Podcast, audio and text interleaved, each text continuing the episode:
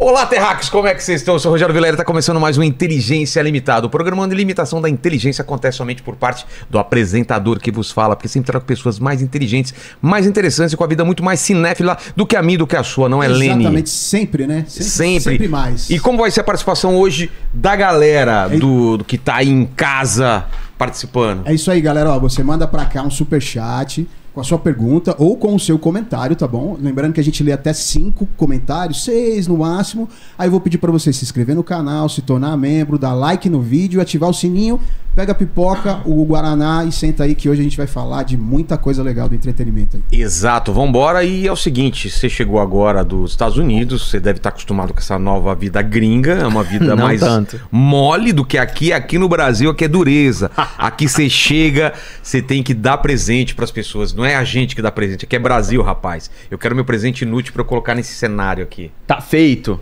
Tá feito. Olha. Ah, antes de mais nada, é- é aqui, obrigado por ter vindo, Que né, cara? A gente tá isso, claro, falando claro. há bastante tempo. Como a gente Claro. já te cumprimentou antes, às vezes... É, esquece, exato, né? exato, exato.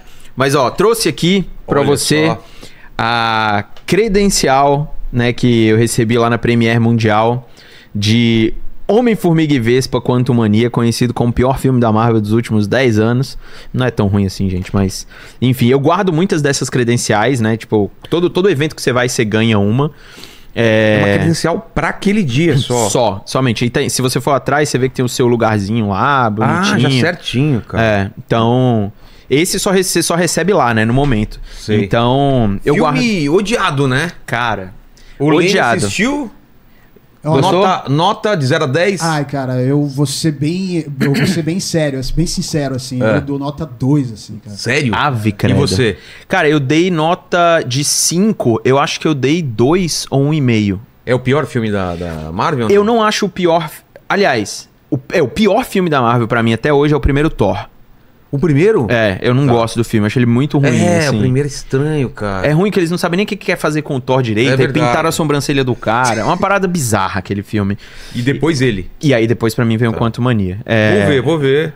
Porque Pode tem ver, que não- ver, né? É, tipo, ele é importante porque ele acaba apresentando o vilão que, em teoria, vai ser o vilão que vai substituir o Thanos, né? É. Que é o Kang. Que você. Se você assistiu Loki, você viu alguma coisa do Kang lá, aquela série, mas ele é apresentado aqui nesse filme mesmo. E eu acho que a maior decepção da galera é isso: é você apresentar um cara que deveria ser um puta de um vilão. E aí você apresenta ele num filme que é super vazio, que parece aqueles filmes antigos. Ah, Parece aquele um filme da época da Marvel onde eles ainda nem sabiam direito o que queria fazer com super-heróis, sabe? Sei. Eu acho que esse é o maior problema desse filme. Ele é genérico demais e não consegue se, se sobressair de todos os outros filmes que a Marvel fez. Mas, Thiago, cara, o que eu entendo é o seguinte: os caras têm os maiores personagens na mão. Os caras têm dinheiro, na teoria, infinito pra pagar roteirista, diretor, essas coisas. Por que Sim. que tem filme ruim, cara? Se o cara pode escolher. Não é assim, ah, cara, aquele, aquele roteirista tá pedindo muita grana. Não, ele pode pagar pro O roteirista. melhor. Não é o melhor. É, é porque tem muita gente dando palpite, é muita gente Eu- controlando. Eu acho que, no, sim, no caso. É, não não no caso fase. dele, da nova fase, É. né? Eu acho que o caso da nova fase tem uma série de coisas. Primeiro que eu acho que ela não, não é tão ruim quanto Quanto tão falando. falando. Não acho que é, longe disso. É, é porque... por causa da expectativa, a gente. Então, o problema é antes, É, né? o que Porque o pessoal- você vende Guerra Infinita e Exato. Ultimato. Você vir do, tipo, do ápice do, do entretenimento viu de cultura que pop também foi crescendo, né? Os Muito. caras já querem, eu acho que os caras queriam pegar já daqui e, e pra- continuar. É, e, não tem dá. como. e ainda teve um agravante, entre aspas, né? Que foi o Homem-Aranha sem volta pra casa, que juntou os três Homem-Aranhas logo depois. Verdade, verdade. Né? Tipo, teve Ultimato, vieram dois filmes ali. Teve e um aí, hype absurdo e pra esse aí filme. bicho, você colocou a É. expectativa da galera na estratosfera. Ah, beleza, é agora vai aparecer o filme do Doutor Estranho, onde eles vão juntar, não sei o que, não sei o que, não sei o que.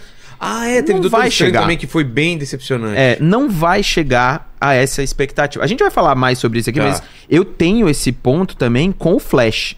É? Que é o filme que vai sair A agora. galera tá esperando muito também. Pois é, estão vendendo, né? Eu já vi o filme, eu gostei muito, já falei que gostei Tá. e tal. Mas é um grande problema de expectativa. Por quê? Cara, estão vendendo ele como o melhor filme de super-herói de todos os tempos. Que? É, é isso. É, isso é muito perigoso. O presidente da Warner falou literalmente isso. É o melhor filme de super-herói que já foi feito. Cara, se ele for o melhor filme de 2023, tá? Tô tirando minha opinião de lado. Tá. Se ele for o melhor filme de 2023, se ele for o melhor filme, sei lá, lançado no mês e tudo mais, ele não vai chegar na expectativa que, que o cara É, tá colocando. é. Porque você já tá indo pra ver a melhor coisa da vida. E pode ser diferente pra mim, Claro. pra você, pra todo mundo. Pra mim é melhor do que o Batman do Nolan? Ou pra você é melhor do que, sei lá, qual o melhor filme de super-herói que você já viu? Eu acho o Batman, o, o Dark Knight, É, o- o o 2, segundo, eu é. acho absurdo. Então, aquele. É difícil, né? Porque é outra muito linha. É outra coisa. Então, assim, não tem problema nenhum você vender como o filme, o filme mais esperado, É. porque que é o que a Marvel faz, né? Do tipo, aqui você vai ver o tal, aí você vai no, no filme do Aquaman, você vai ver não sei quem, a Liga da Justiça. Você tá numa expectativa para o que você vai ver, não é necessariamente sobre a qualidade. O que estão fazendo com o Flash e o que muitas vezes a gente faz com os outros filmes da Marvel é, eu estou esperando o melhor filme. Como, por quê? Porque a galera já viu Flash desde o ano passado. O filme vai estrear em junho. As exibições de Flash dentro do estúdio foram de novembro do ano passado. Porque o filme já tá pronto tem tempo. Ah, por causa da pandemia entendi. e tudo mais. Então a estratégia da Warner foi o quê? Vou começar a exibir esse filme. Cara, eu assisti o filme no dia 20 de abril. Ele vai, vai ser lançado no dia 15 e 16 de junho. Tá, mas a sensação Isso de- nunca existe. A sensação de quando você saiu no filme é... Não, é, um muito puta massa. filme. É um puta mesmo. filme. É, um- é muito legal. É A muito história legal. é boa. Tudo é legal no filme. Não tem nada.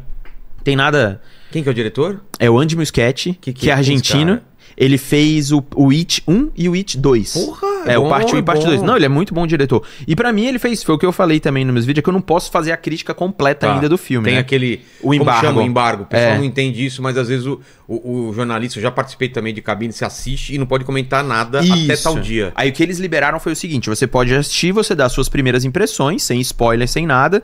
E aí, quando você puder fazer sua crítica completa, com nota, blá, blá, blá, todos os detalhes, a gente vai avisar pra você. Tá. Muito provavelmente vai ser nas próximas semanas. Tá. É, mas foi o que eu falei lá nas minhas primeiras impressões, assim. Eu acho que esse cara conseguiu fazer com o Flash um feito. Porque esse filme tá em produção, pré-produção, desde 2017, mais ou menos. Passaram três diretores por ele. É. E ainda teve o caso do Ezra Miller, que foi preso, né? Cara, esse cara é, mano, esse cara é maluco, velho. Não, Cara- completamente, cara. Vamos o listar, vamos listar as vamos- coisas. vamos- O que ele fez? É, vamos lá. Cara, ele já foi preso por agressão a fã. Disseram que ele fez. é, sequestrou pessoas também, em car- deixou em cárcere privado. Bicho, tem uma lista de crimes que ele cometeu. pra ele é ah, é fichinha. fichinha. Isso aí já tá. Mano, ele tá É, tentando. loucura. ele tá tentando zerar o código penal lá do negócio. E aí ele está em tratamento agora, já tem alguns meses, assim, que a Mas Warner disse que ele tá em filme já. tratamento. Já. Ah, tá. Já. Mas o grande problema de Flash foi esse. Ele começou a ser filmado, tipo, antes da pandemia, se eu não me engano. E aí ele foi um filme que demorou muito tempo pra ser encerrado, sabe? Mas Quantidade de efeito especial. também, não, não? isso foi depois. Ah, tá. Isso foi depois. O cara pirou depois, então. É. Ele já era meio pirata, sempre foi meio Sempre. É. excêntrico, digamos assim. Mas aí as coisas começaram a ficar piores depois. Mas não corre o risco dele ser cancelado e a. E a Já o- foi, já, já foi, né? Mas vão lançar mesmo assim. E vão lançar mesmo assim. E vão lançar mesmo assim. É o que os caras falaram, né, velho? Você é negro, cara. Se fosse um negro, o cara já tinha sido preso. É igual o que aconteceu com o Exatamente. Jonah. Exatamente. Não é? Agora o cara é, é loirinho lá e tal, e deixa o cara fazer merda, velho. Mas é exatamente Não é isso, eu cara. que tô falando isso? É exatamente Os caras isso. são muito pacientes com algumas pessoas, cara. É exato, mas é exatamente isso. Você, velho. Se tiver sem carteira, o cara vai te. O cara, o cara te para na, na Blitz, e aí? Cara, uma vez o, o, o policial, ele quase me prendeu porque eu tomei um susto com a arma dele e eu fiquei tremendo durante a E o cara abordagem. achou que era alguma Ele coisa. falou, cara, você tá devendo, você tá tremendo, você Mano, tá eu, tremeria a mesma coisa, cara. Ele ia te pedir calma. É, exatamente. Essa ia ser a diferença. Porque eu já veio o policial aqui, eu falei, cara, desculpa, mas sempre quando eu vejo uma blitz, eu tô ok, não fiz nada, não bebi. Aí você fica eu nervoso. fico nervoso, É. velho. Exatamente. é. Eu Você fico fica- nervoso. Isso é foda, bicho.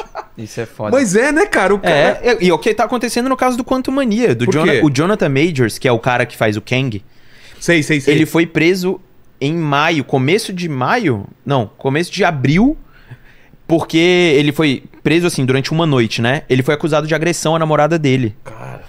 E desde então, ele foi preso durante uma noite, ficou uma noite lá. E ele está em julgamento, teve o primeiro julgamento em Sei. duas semanas. E aí a, a promotoria vai, vai apresentar novas provas e ele vai ser julgado agora no começo de junho novamente, presencial, porque ele fez em vídeo. E cara, o Jonathan Majors foi tirado de tudo.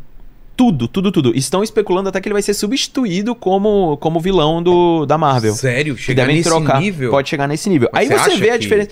Cara, eu, Eu acho que se não, né? ele for, se ele for acusado Ah, e ele for culpado, é. aí já era. Tá? Aí já. E se começar a tipo, tiver primeira instância, sei lá, primeira instância, segunda instância, começar Aí a até- ter vários recursos, Aí ele vai sair. também. Ele vai Ah, sair. Olha a diferença. É, e aí o Ezra Miller tem isso, né? Do tipo, o cara tá lá, fez tudo que fez. Existe um contexto que é, assim. O contexto mais importante, eu acho que é, é esse do privilégio, sabe? Claro. Que é óbvio, que, tipo, se fosse outra pessoa já estaria presa e, tipo, completamente escorraçada e acabou, sabe? Mexicano, né? Um cara de assim, se não fosse branco é. como ele é, dificilmente isso americano aconteceria. típico, né? E aí existe o contexto da empresa também, que é o seguinte, a Warner, a Warner foi comprada pela Discovery há um tempo, e ela tem um novo presidente, que é o David Zaslav, e o cara pegou a empresa quebrada. Ah, Quebrada, basicamente. Como assim, cara? Prejuízo atrás de prejuízo, problemas de A dívida, Warner? a Warner Os Brothers. caras os cara erraram muito a mão, né? Muito, muito. E principalmente com os personagens grandes, né? É. E principalmente, tipo, se Como você pegar DC... Com, com, com Batman, Mulher Maravilha e, e Superman, Cara, cara. eu sempre falo isso. Eu Não sempre falo isso como. para as pessoas. Eu falo, se você volta em 2000, anos 2000, É. se você falar pra alguém, você conhece os Homem Guardiões da Ferro. Galáxia, Não, o Homem de de Ferro. Ferro? Ninguém conhece. Ninguém conheceu o Homem de Ferro, cara. Ninguém conhece. Não, Guardiões da Galáxia nem eu conhecia. ainda. E olha que eu leio o quadrinho, cara. Exatamente. É incrível. E aí você tem uma galera que pega essa trindade na mão, porque que- su- o, o significado de super-herói, É. antes dos anos 2000, dos anos 2000, não era Vingadores. Não. Era Liga da Justiça. Total. Vingadores era segundo, terceiro grupo que, velho, a galera nem lembrava de Vingadores direito. Era a Liga da Justiça. Por causa dos Super Amigos, por causa da Liga da Exatamente. Justiça. é. E aí, esse caso da Warner, o que, que, que que rolou? O David Zaslav começou a fazer uma série de, de medidas dentro da Warner pra trazer o lucro de volta, pra recuperar dinheiro e pra estancar a Cortar. sangria também. Cancelou filmes? Cancelou a Batgirl, que foi o filme da Batgirl, ele cancelou. O filme tava pronto. Ué, Pronto, ele mas cancelou qual o que é a lógica? Porque se. Não tem como você perder dinheiro se ele já tá. Segundo ele, seria a promoção do filme. Ah, tá. né? Tipo, a promoção gastaria mais e o filme não estava em de acordo com eles, o que foi filmado e o que foi feito, o corte do filme não estava lançável nos cinemas. Nossa. Né? Então ele cancelou isso e cancelou vários projetos que estavam em pré-produção. Mas ele não tinha como escapar de alguns projetos que já estavam prontos. Entre eles, o Shazam, que Tá. foi lançado agora em, em janeiro, muito ruim. O Flash, que vai lançar agora em, em junho. O Besouro Azul, que lança em agosto, que inclusive tem a Bruna Marquezine. E em dezembro, que lança o Aquaman. Esses quatro projetos já estavam praticamente prontos. E, eram, e era tanto dinheiro já investido nesses que o cara lançou. O Flash, pelo que a gente escuta nos bastidores, foi o filme que testou melhor em- entre todos eles. Né? E quando eu digo que testou melhor, eles testaram na audiência, Sei. mostrou pra galera, a galera olhou e falou: Cara, esse filme é incrível. Tá. E aí os caras falaram, vamos enfiar dinheiro, porque o único Na jeito de promoção. ganhar dinheiro é, tipo, gastar dinheiro também. E aí, a- além do contexto de privilégio que eu tô falando, tem esse também. E aí, quando eu assisti ao filme, é, O, Fl- o Flash. o Flash, a melhor coisa do filme é o Flash. É? É, é o Ezra Miller. Pô, isso aqui é bom, E né, aí cara? é re- é re- é não bom e não revoltante ao mesmo tempo. Não, mas não é- eles não estão usando os outros personagens mais famosos pra... Ah, pra- não, não. Eu falei isso também naquela. É um filme do Flash. Ah, isso é bom, É um filme cara. do Flash. Tem o Batman, Claro, tem o mas ele galerinha é o lá. cara. Mas é o Flash. Não só um, né? São dois E Flash. o cara é bom, né? Esse que é, o- esse que é o E ele é lance. bom ator, né, cara? É. Só que assim, eu acho que também é uma discussão muito longa, né? Sobre tudo que ele fez, o que, que ele representa e tudo mais. Tô muito curioso pra saber o que, que a Warner vai fazer com ele na promoção do É. filme. Ele não, não deve rodar Pois é, galera, eu não sei. Eu, eu, eu acho que não também. Porque até agora, quando você olha no, no material do, do filme, você não vê entrevista dele, você não vê entrevista nem do Michael Keaton, que é o Batman. Você não vê nada, cara. É o É. diretor e a Sasha Cale, que é a É, Supergirl. eu acho que vai ser nesse- nessa linha Então eu mesmo. acho que foi isso, sabe? Tipo, o cara falou: olha, esse filme é bom, ele vai lá colocar. E aí, como eu também sou branco e tal, não sei o que, deixa, coloca aqui pelo ladinho, ninguém vai ligar. Mas- E é isso mesmo, e foi isso que O- aconteceu. É uma sequência de erros da DC? O que que é? É, É, é- é briga de ego lá? O que foi, Cara, cara? começa. Assim, eu sempre falo, o grande erro da DC foi. Da DC barra Warner, Sei. foi não ter percebido que a, a ideia do Zack Snyder pra Liga da Justiça, né? Não foi aceita pelo público. Não tô, não tô nem discutindo se ela é boa ou se ela é assim? ruim. Vamos lá. Tem a trilogia do Nolan. Isso. A gente tem um espaço. ali, ali, ali Fechou. tá Ok. show. Depois vem o quê? Aí vem o Homem de Aço. Tá- e não Que é foi bem- legal. É legal. É legal, foi um filme que fez um bom Mas dinheiro. conceitualmente era um universo ou era só aquele filme? Era só aquele filme. Tá. Aí, com o sucesso do filme, digamos assim, por que que acontece? Antes do Homem de Aço, teve o Superman O Retorno, né? Que foi um filme que não fez nenhum sucesso, que é o do Brandon Routh Tá. e do Brian Singer, que não fez nenhum sucesso Ah, porque ele era basicamente uma homenagem ao filme do Christopher Reeve. E era uma estética super setentista, pra uma galera que tava querendo ver porradaria. É. E aí veio o Homem de Aço, que é o Dragon Ball Z da DC. Que é Total. basicamente isso. E fez um sucesso interessante, até porque, porra, o- Zack Snyder vinha de 300, vinha de Madrugada dos Mortos, era o cara É. do momento, era ele e Michael Bay ali, basicamente, o Watchmen. E aí a Warner apostou, com a Marvel crescendo, a, Mar- a- a DC apostou, falou, Zack Snyder, você agora é o cara, vai Carta branca? é, vai criar o seu mundo aqui. E aí o que, que aconteceu? Fe- ele lançou o Batman vs Superman. Que o Batman vs Superman já era um problema porque quê? você queria colocar. Enquanto a, a Marvel tava criando o Homem de Ferro, o Thor, o Hulk, e aí o Capitão América, e aí vinha o Vingadores, o que, que a Warner fez? O que, que a DC fez? Tá, tem o, o Superman e já vou apresentar o Batman.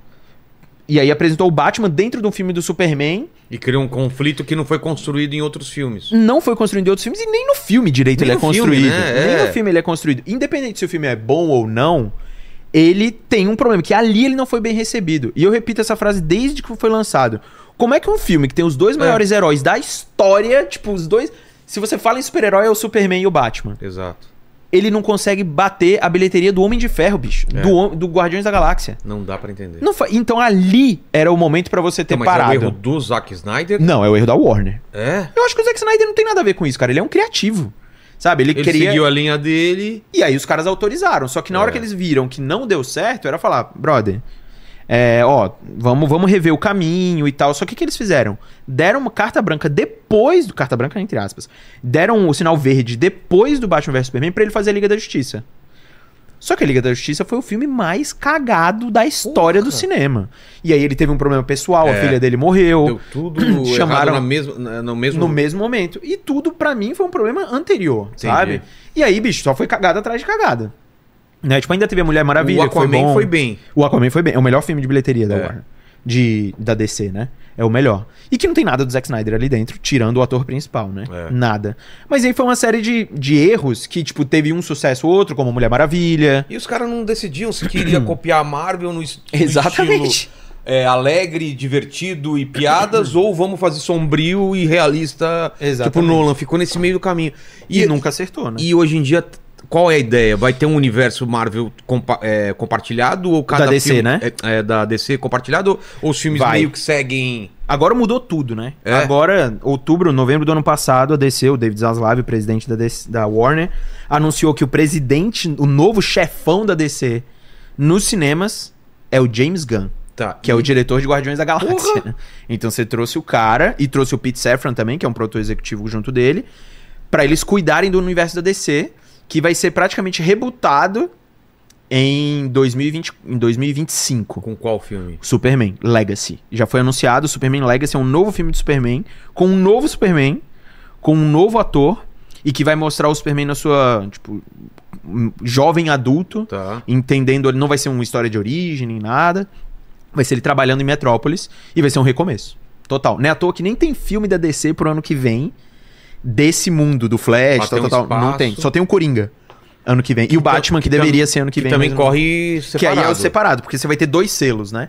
Você vai ter dois tipos de filme na DC. O é, principal o Coringa entra como? entra em outro. É como se fosse assim, a É linha o- principal. É o Elseworlds. É o Elseworlds, exatamente. O Arif, sei lá. Que, É. que porra. Porque vai ser um principal, onde você vai ter esse novo Superman, mais outro Batman, tipo, Um Coringa, filmes. um outro Coringa. Um outro Coringa, uma galera nesse aqui. Tá. E aí no Elseworlds, que é tipo o mundo paralelo, você vai ter o Coringa do Joaquin Phoenix, e que a Lady Gaga vai ser a Arlequina, Tá. e você vai ter o Batman do Robert Pattinson. O, o Robert, do, o, Robert Pattinson, Pattinson tá nesse universo do Coringa. Não no mesmo universo, é só uma linha editorial onde cada um vive Ah, uma tá. história diferente. Mas não vão se cruzar. Não se cruzam. Não é à toa que no filme do Batman já tem um outro Coringa, né? Aparece É ele no finalzinho lá. Que não vai ser o Coringa dessa linha do, do, do Nenhum. novo Superman. Exatamente. Certeza? Certeza. Que doideira, cara. É, certeza. Cada um vai viver sua. Ele- É. Cada um vai viver seu. Eu acho que funciona mais. Que Ó, só pra você funciona. ver, o Coringa do Joaquin Phoenix e o Batman do Robert Pattinson, que nem são do mesmo universo, os dois fizeram mais de 800 milhões de bilheteria. O Coringa passou de um bilhão de É. bilheteria. Quem, quem ia imaginar um filme pesado daquele? Exatamente. Super autoral, né, cara? Então você dá liberdade, pra você sabe? ver o quanto os personagens são fortes. Porra! O Coringa, cara. Só ele, não tem Só Batman, ele, não tem porra nenhuma no filme. É muito foda, cara.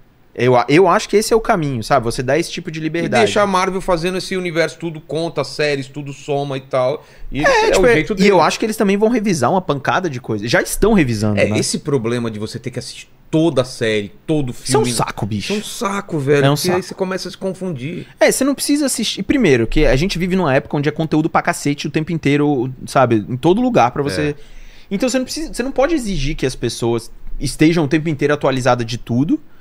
E que elas estejam no streaming, nos games, no, É. no podcast, no essa, cinema. essa parte que foi contada no game, desculpa, a gente não vai contar É, de porra, novo. isso não existe, bicho. Você tem que ir pro cinema pra ter uma experiência completa no É. cinema. Se ela for, tipo, agregar algo que você tem em outro lugar, tudo bem. Agora, você exigir que a pessoa estude pra ver um filme, pelo amor de Deus, né, bicho? Mas só pra fechar a DC, então. Você tá confiante? Tô. Que- No James Gunn, nessa, É. nessa nova fase, totalmente. Totalmente. Eu acho o James Gunn um baita de um. Mais do que um diretor, eu acho ele um cara extremamente criativo. Assim. Conceitualmente, né? Ele Eu acho ele muito boas. bom. Eu acho ele muito bom. E a parte de streaming da DC vai, vai para onde? Agora a gente tá esperando as atualizações do que, que vai ser cancelado e o que, que não vai Também? ser, né? Mas o que vai continuar é o Pinguim, né? Que já tá sendo o vai filme. pra onde? O Pinguim do, do filme do, do Robert Pattinson, Sei. que é o Colin Farrell, ele vai ter uma série sozinho. Né? Então já tá sendo gravado, foi Mas anunciado e tudo vai mais. pra qual streaming? Pro Max, pra o HBO Max. Ah, né? é? Não tem mais aquela ideia do- da Warner ter uma dela, então. Que é o HBO Max. É, É deles? Vai ser tudo junto, é. Inclusive hoje que lançou nos Estados Unidos o Max. O HBO Ah, Max porque nos Estados Unidos atualmente o quê? acabou. Hoje, Hoje é, é HBO Max. Já é. Aqui no Brasil é, É HBO, Max. Tá. Agora só vai ser. Tira HBO vai virar Max. Ah, é? Aí o Max vai ter HBO. Discovery, HBO, é, Warners da Sei. vida, Turner, essas coisas. Tudo. Cartoon Network. Fox não, né? Não, Fox é Disney. Ah, é verdade. E aí fica tudo num só, no Max. Pô. E aí vai lançar lá o Pinguim. Tem a série do Pacificador, a segunda temporada, que deve vir depois, caramba, que é né? muito legal, do James Gunn também. O do Monstro do Pântano jogaram fora mesmo. O Monstro do Pântano vai ter um filme que foi anunciado, que vai ser dirigido pelo James Mangold, que é o cara que fez Logan. Tá. Muito bom diretor. então tá, tá na mão. Tá na e mão ele certa. vai. Foi anunciado também esse filme que vai vir na nova leva do da DC, né? Com o James Gunn presidente. Na, na série da- do Monstro do Pântano. que Eu gostei da primeira bom. temporada. Então, assistiu? Eu, gostei, eu gostei. Eu gostei, mas por Cancelaram, que- bicho. Cancelaram. E a série era legal.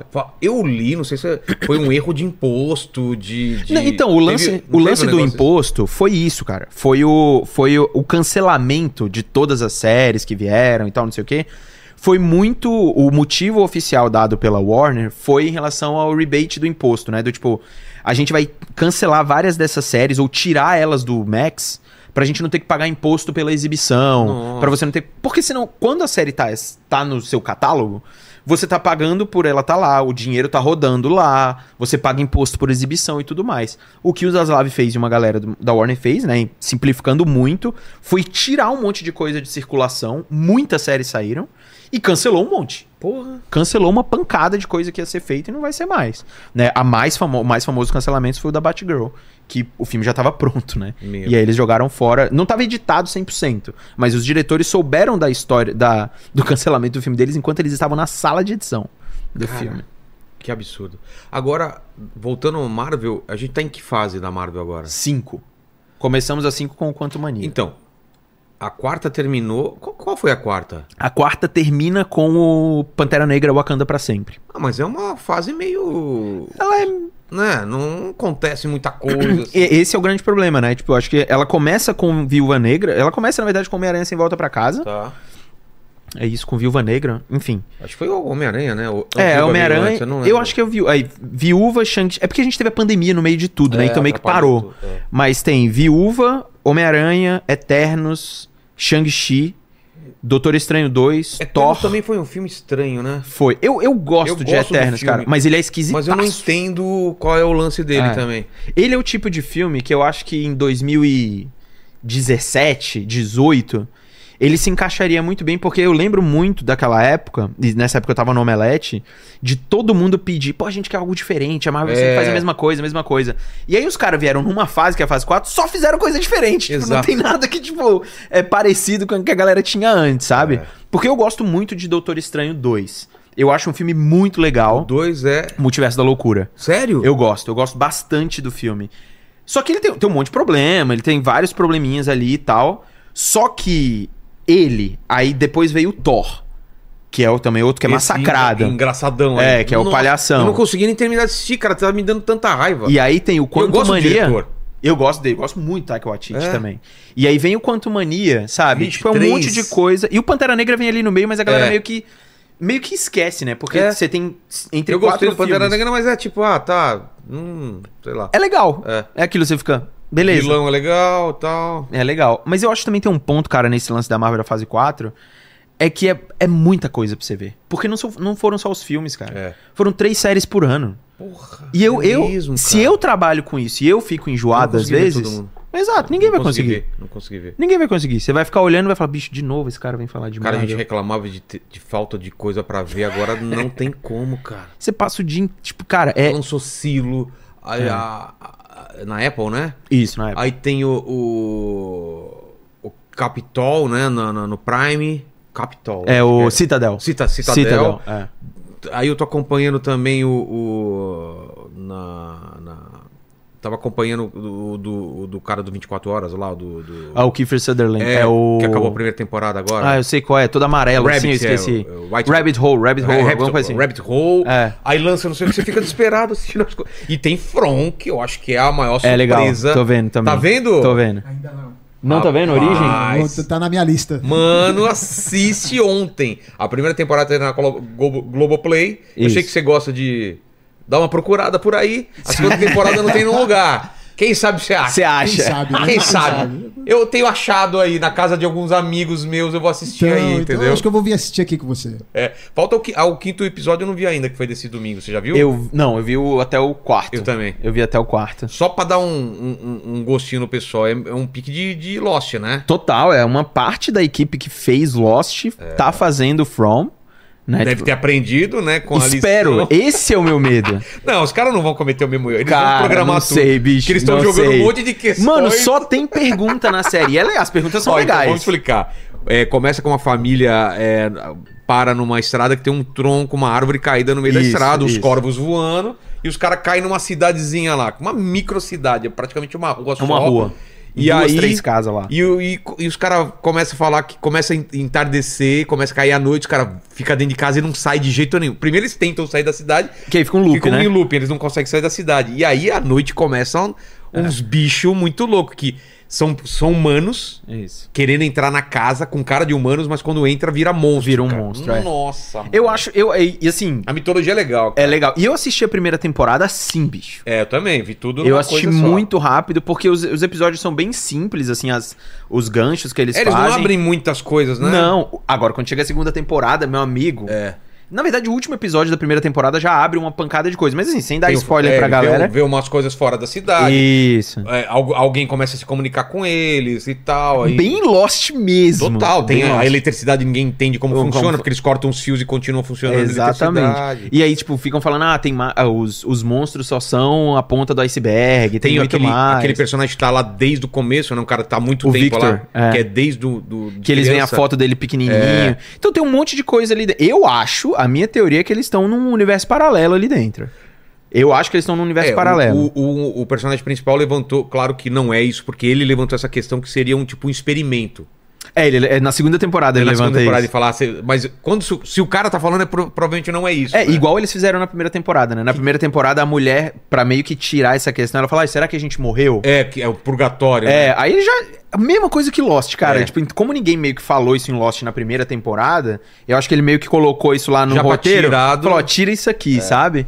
Então, eu acho, eu acho que eles estão vivendo num universo paralelo ali, que eles foram parar. Aqueles e- monstros, tem gente que fala como eles estão com roupas muito antigas da década Eles de estão lá há muito tempo. Que, ele- que eles são os primeiros caras que Isso, foram exatamente. transformados em monstros, sei lá. Eu acho lá. que é tipo isso. Pode ser isso. E assim, na segunda temporada, pra quem for assistir, você vai ver que tem uns caras que estão lá há muito É. tempo. há muito Não, tempo. tem um lance de umas árvores, você entra num buraco É. de árvore e sai em outro lugar, tipo É. um buraco de minhoca. Cara, essa série é muito. É legal, louca. e é inesperada essa série, né? Tipo, ela lançou. Não deve num- ser cara, não, né? Ah, nem, nem parece. não tem cara de ter- Não, não tem ninguém famoso. Né? O, o ator principal fez Lost, Só ele, ele, é o né? principal. E ele nem é tão famoso assim, é o primeiro é, papel de- importante, assim, como protagonista. É. Então, mas tem no Globoplay pra galera assistir. Eu A achei legal. temporada. A primeira. Deve sair a segunda em breve. É, eu não sei por que, que não lançaram logo, cara. Eu também não sei. Eu também não sei. Eu não Porque, sei se pô, eles estão esperando. Se tipo, é por algum acordo de direitos. Deve ser, porque o hype tá muito grande. Cara, o que tem de canal falando de From sem ele tá É. na segunda temporada e É. os caras estão falando. Isso aconteceu com o Mandaloriano, cara, de Star É? Wars. Quando o primeiro Mandalo- a primeira temporada de Mandaloriano saiu no Disney Plus, só saiu no exterior. Cara, E aí todo mundo na internet falando sobre o Mandaloriano, ah, Mandalorian, Mandalorian, Mandalorian, Mandalorian. os caras usando VPN. É... é, baixando e assistindo. Ah, tipo, o é, Disney Plus não tinha lançado aqui ainda. Porra. Aí todo mundo ficava, bicho, como Mas isso que eu assim? queria falar contigo, cara. A gente vive num, num tempo que, cara, quem não tem tempo dessas paradas sofre muito com spoiler, velho. Porque ou Sim. você assiste uma coisa que tá hypada na hora, ou É. você vai. Cara, você entrou na rede social, al- al- Ah, alguém vai falar. Esquece. No comentário, de uma foto, qualquer coisa, cara. Às vezes os próprios trailers, mano. Eu não sei se você liga. Eu ligo muito pra ter uma experiência De, pra spoiler? É, eu não, Não gosto. ligo dessa- muito. Sério? Não ligo. Sério, Não, cara? assim, eu ligo pra spoiler em alguns tipos de. Tipo assim. Sexto sentido. Você gostaria de ter assistido sabendo que. Então, é isso que eu ia falar. O filme como. Filme de terror. Sei. Ou tipo um filme de comédia. Sabe? Eu não vejo muito esses trailers, eu não vejo nem nada. Ah. Porque eu acho que aquela experiência ali, pra mim, talvez faça uma diferença. Mas você não é obrigado hoje em dia a assistir ou não?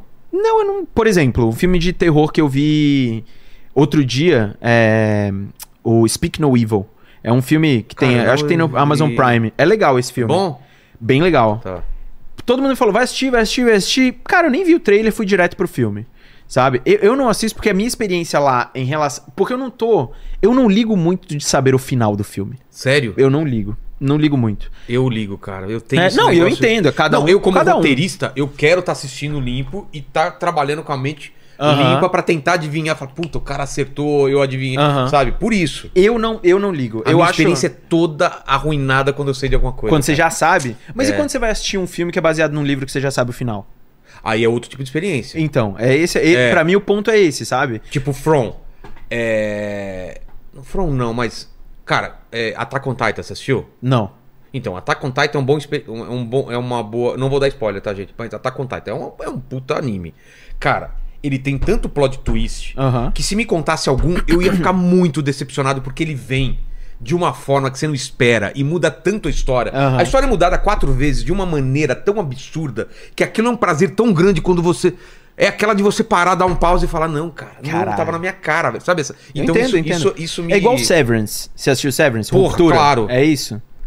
O Mas Ruptura. Não, os plot twists Sim, que tem, sim, é sim. isso. E eu também não tomei spoiler nenhum. E eu, eu também não. Eu acho até que, assim, é, eu Tomei não... spoiler no filme lá do, do, do Star Wars que falava que morria o, a porra do, do Harrison Ford. Eu Fiquei puto, cara. O, ah, o Han Solo. É, eu fiquei esperando a hora que ele ia morrer, porque eu já É, aí você sabia. fica, fica condicionado a esperar É, aquilo. Isso que me incomoda. Isso me incomoda em trailer, cara. Tipo, por É, exemplo, eu, eu assisto assisto um trailer, aí eu fico eu, do esperando... Flash eu não tô assistindo nada, cara. Então, no, em filme de super-herói, talvez por ser muito meu trabalho e eu estar há assistir. muito tempo, não só eu tenho que assistir, como assim, eu não, Fuçar. eu E não ligo muito. É, e eu não ligo muito.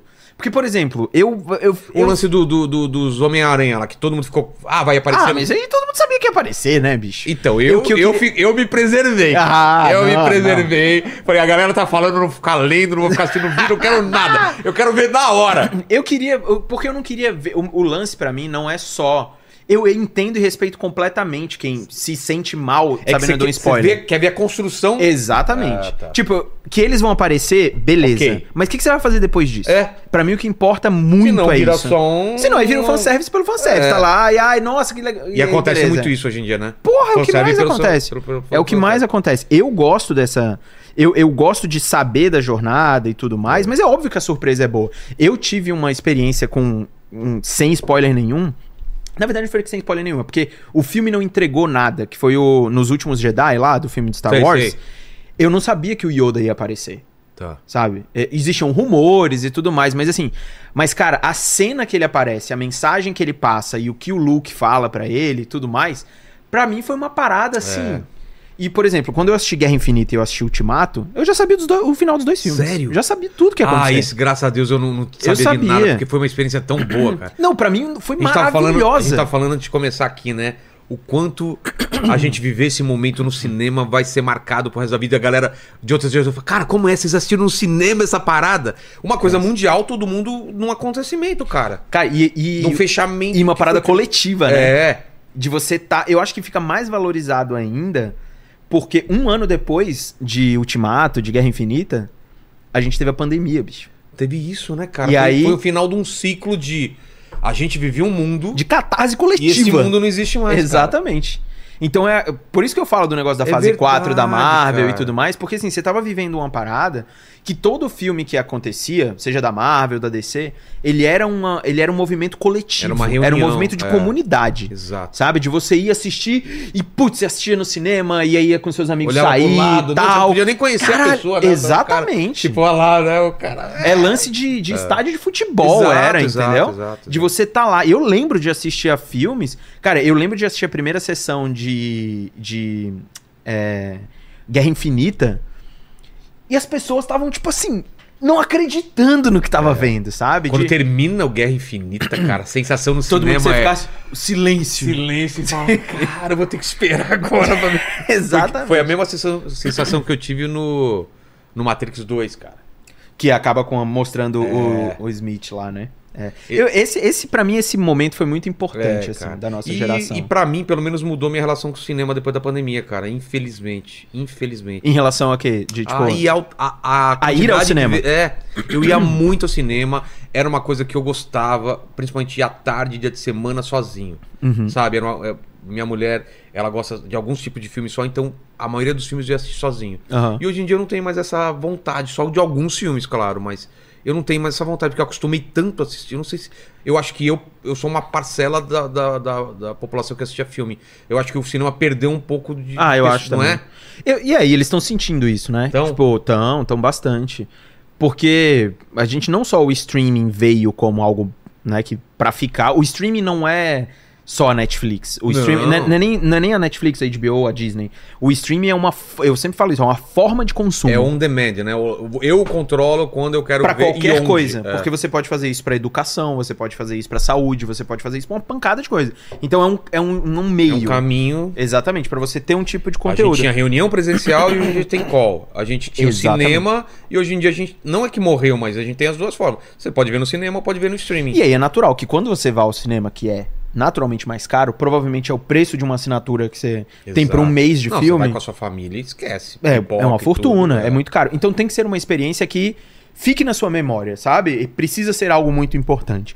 Então eu também acho que os filmes vão, ah, os estúdios vão começar a fazer mais isso, né? Tipo, dar mais tempo aos filmes que estão no cinema, porque eles também descobriram, isso saiu há pouco tempo uma pesquisa que os filmes que vão pro cinema e depois vão pro streaming, sem o lançamento simultâneo ou algo do tipo, eles acabam rendendo mais dinheiro e mais audiência. É mesmo? É, porque as pessoas acabam querendo ver de novo no streaming, Ah, tá. ou quando vai lançar a sequência desse filme, a galera vê no streaming primeiro e Rever. depois vai pro cinema pra assistir Faz a segunda. sentido, faz sentido. Então você continua uma jornada diferente. Agora, que você precisa fazer uma experiência melhor no cinema para as pessoas, precisa. É igual quando, por exemplo, eu fui assistir. Eu assisto bastante filme no cinema, até pelo trabalho, porque eu preciso ir ver. Né? Eu preciso ir ao cinema assistir. Mas, por exemplo, eu assisti o Top Gun, o Top Gun Maverick, O né? Do ano passado.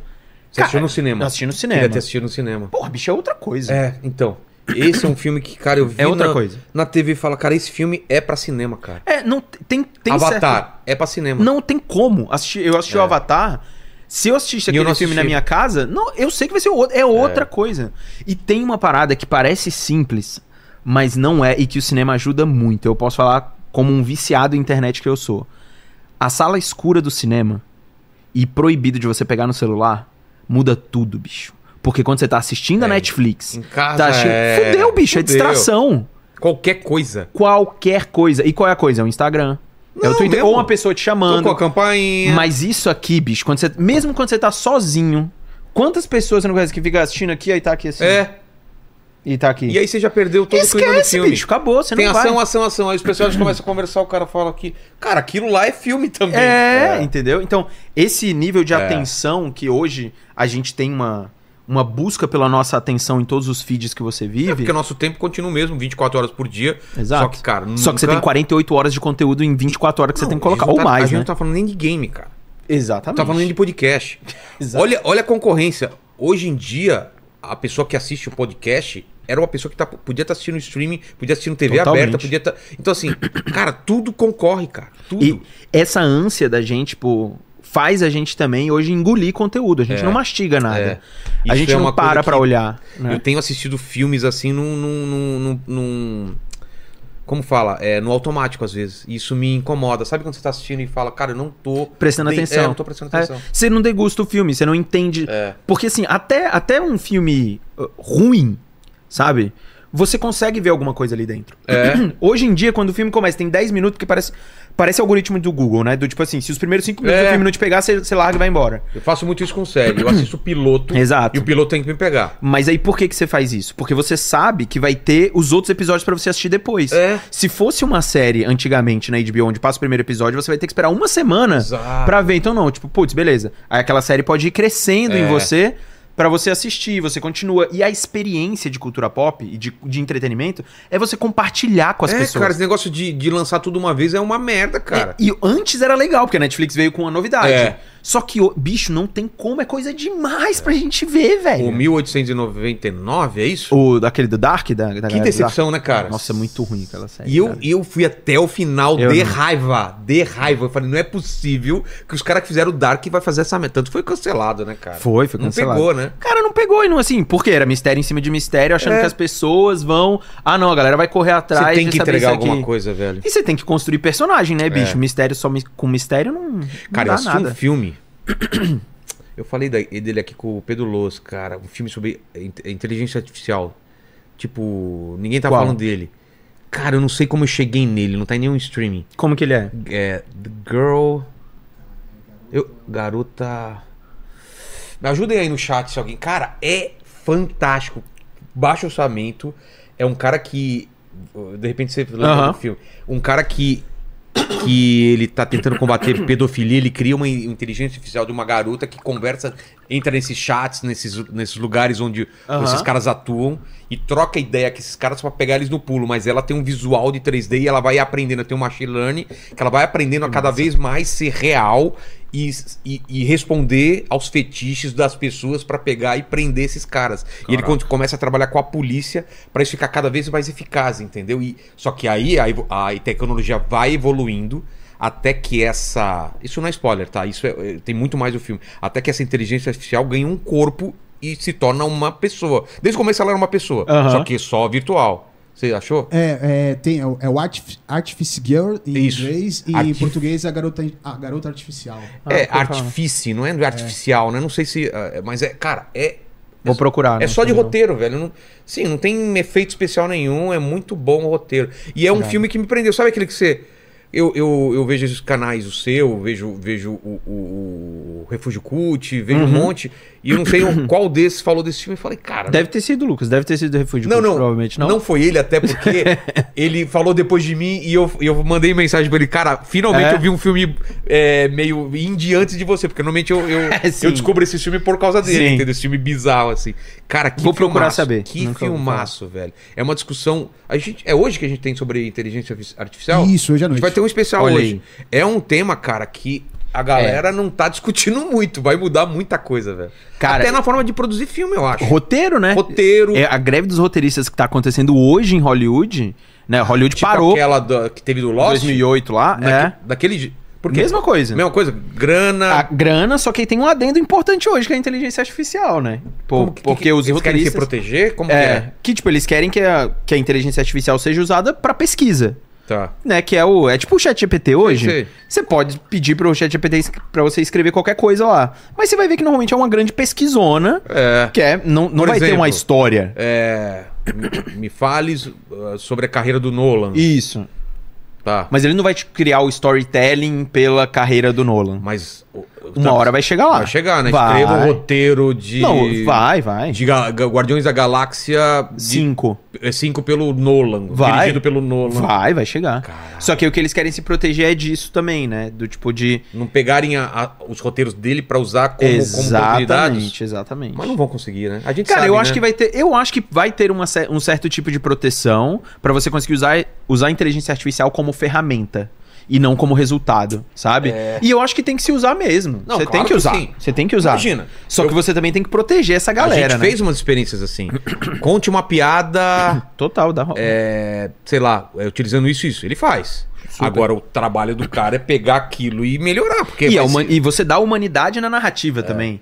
Mas já é impressionante como ele conta, Não, velho. já é hoje que tá, tipo, na base. Fala, conta- Imagina daqui a cinco A gente anos. fez, conta 10 a anos. história do Chapeuzinho Vermelho, só que pelo Tarantino. sei lá. É isso, é isso. Cara, É isso. mano, é, é surreal. Então isso é um dos pontos que eles estão que eles estão batalhando lá também.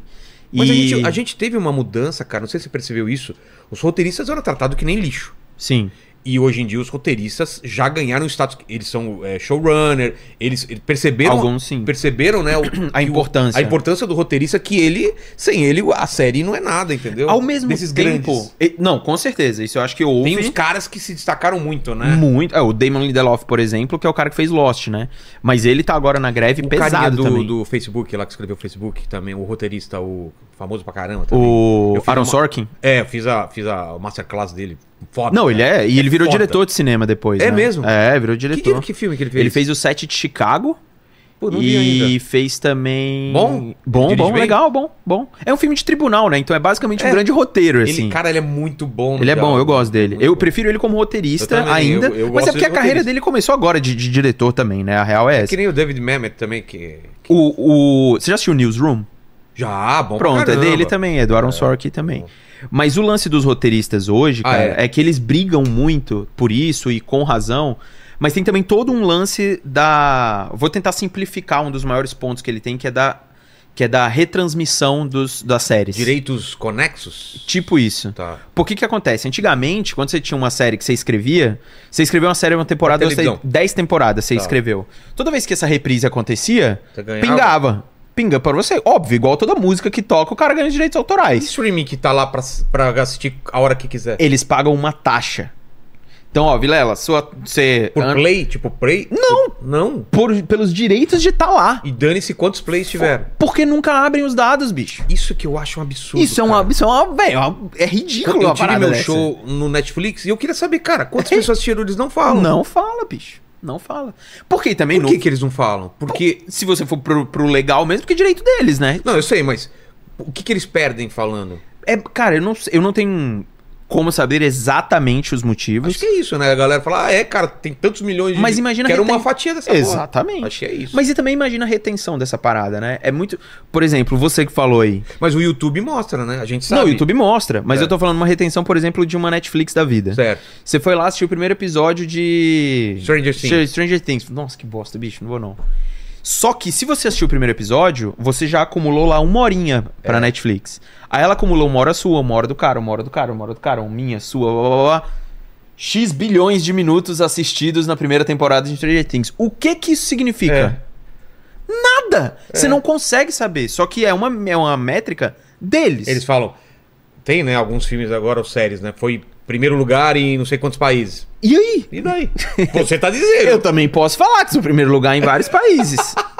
Entendeu? Esse é, mas o lance de hoje na greve de roteiristas é esse. Eles querem que abram o- os números em determinada medida, porque é difícil, cara. É Mas- difícil você saber. Pra eles ganharem sobre as coisas que eles já Claro. escreveram. né? Claro. Tipo, imagina bem aqui. Óbvio, o Stranger Things é um, é um caso à parte, porque é o maior sucesso da Netflix, né? Então os Duffer Brothers têm outras séries, outras coisas que eles vão fazer lá. Mas, cara, tem sucessos, mesmo brasileiros, assim, sabe? Tipo, o Bom Dia Verônica, É. ou Cidades Invisíveis. E aí, quanto, quanto, que, quanto que a galera assistiu? Quanto é que você sabe que o povo assistiu? Sabe? Tipo, é- esse é um, é um argumento dos roteiristas. Tipo, eles precisam saber. Se um trabalho meu que eu escrevi, É um episódio tal. Exatamente. Se Quantos, tá um- quantos livros venderam? Eu tenho 10, é, 14%, 10%? É tá, isso. quantos livros venderam? O disco. É e aí, isso. quantas pessoas assistiram? E é isso, esse é um grande embate, sabe? E não é um embate só dos roteiristas, é de muita gente, né? Tipo, É. de acionistas, de. de... Mas é uma. Tem toda uma linha de produção atrás do, do negócio. né? Exatamente, é difícil saber, sabe? Tem também a crise do- dos efeitos especiais, que os caras estão trabalhando cada vez mais, com prazos mais curtos, Menos recurso. menos recurso, porque- e a exigência maior, né? Porque hoje qualquer filme tem efeito, e o efeito tem que ser muito foda, e é pra, pra ontem, né? Pra. Exatamente. Outro dia eu fiz um vídeo sobre isso no, no meu canal. Cara, a gente tá perto de um, de um- de um esgotamento aí desse. Eles vão desse- entrar em greve daqui a É. pouco, bicho. Tem que entrar, na real. O game já teve esse problema, né? Já. perto do, do lançamento, crunch, os né? caras trabalhando, trabalhando que nem. É, é, é importante a galera entender esse contexto É. também, né? Porque assim, com a, pandemia O também cara- piorou tudo, né? O cara quer o jogo dele, mas ele não sabe o, o- que o cara tá lá sofrendo. Exatamente. É igual, porque eu vejo a galera, ai, você passa passa pano pra empresa milionária. Não, bicho, é o contrário. É quem tá se fudendo lá, tipo, trabalhando pros caras, Os caras entendeu? não querem atrasar o jogo. Ninguém quer atrasar. Não, não quer atrasar o jogo, não quer atrasar o filme, não quer nada. E acima de tudo, quer pagar o boleto lá de casa, velho. Exato. Entendeu? Porque quem tá lascando a vida desses caras são os executivos que estão falando, ó, tem que sair dia 10 de julho, tem que sair dia 10 Fiz de toda a julho. campanha, fiz não sei o que, tem que estar na. na- É, então assim, tem todo um contexto por trás, É. sabe? Tem um contexto muito importante por trás.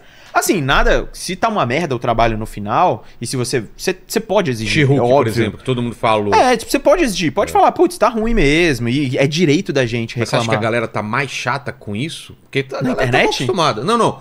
Com um efeito especial. Todo mundo é. Ah, todo mundo é todo especialista. Mundo é especialista em efeito Todo especial, mundo. né? Todo mundo é especialista cabuloso em efeito Pra aquele especial. terceiro olho do, do, do- É ruim, né, bicho? Mano, você viu? É. Pega a foto aí, coloca aí do. do... É foda. Eu acho. E, bicho, esse terceiro olho, ele é tão. o Gaveta fez um vídeo vi, sobre esse vi. terceiro olho. Cara, o Gaveta, eu É. assisto todos os vídeos Ele dele, é é muito muito, bom. engraçado. E ele faz, ele fala uma coisa muito legal sobre esse terceiro olho. É, ele, ele falou, né, todo o contexto.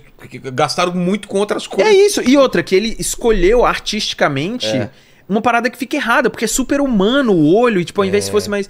Sabe? E o caso do, do, do olho do Doutor Estranho é uma parada que, assim, o foco, que é o que o Gaveta tá falando, foi inteiro pra ele. É. Aí você olha aquela parada e nossa, bicho, que parada É bizarra. a famosa, não sei o que, o, Vale da Estranheza, né? É, que você olha e você, mano, Ai. você meio que te puxa pra fora do É. filme, sabe? Já esse lance dos efeitos visuais, quando eu fiz esse vídeo, eu falei muito, eu falei, cara, é que a internet ama, né? Tipo, espremer o Vou te dar um assunto. exemplo que você vai lembrar. Lembra de Lost? Quando tem o, é o urso, eu acho que pula, e os caras pararam o frame e era um boneco. É um boneco. Do urso Sim. sendo jogado. Que você passava rápido e não via. Cara, a Exatamente. internet é isso, velho. Ela vai É. parar cada frame. Pra, tipo, justificar Baixar uma o parada copo do, do, do Starbucks do no Game, of, Thrones. É isso, sabe? É isso. Olha lá, cara. Olha isso, é foda, mano. bicho, é, fi... Ô, é, é foda. Lene, se você fizer um efeito aqui pra gente agora em tempo real, vai sair assim, Vai cara. ficar lindo. É muito estranho, Ai, cara. cara. É muito estranho. Não teve um maluco lá pra falar pros caras, ó, tá ruim, hein? Libera Ah. não isso daí. Ou tira, tipo, não É, tira, nada. tipo, Tira, cara. desenha com É. um lápis. Lança isso na internet como se, olha, É. a, a cena alternativa era essa. Mas a gente não finalizou, sabe? Cara. Mas é, é difícil mesmo. É foda. Mas eu acho que assim, a internet vai pro. A internet, quando eu digo, né? A comunidade vai pras paradas pra reclamar mesmo e tudo mais.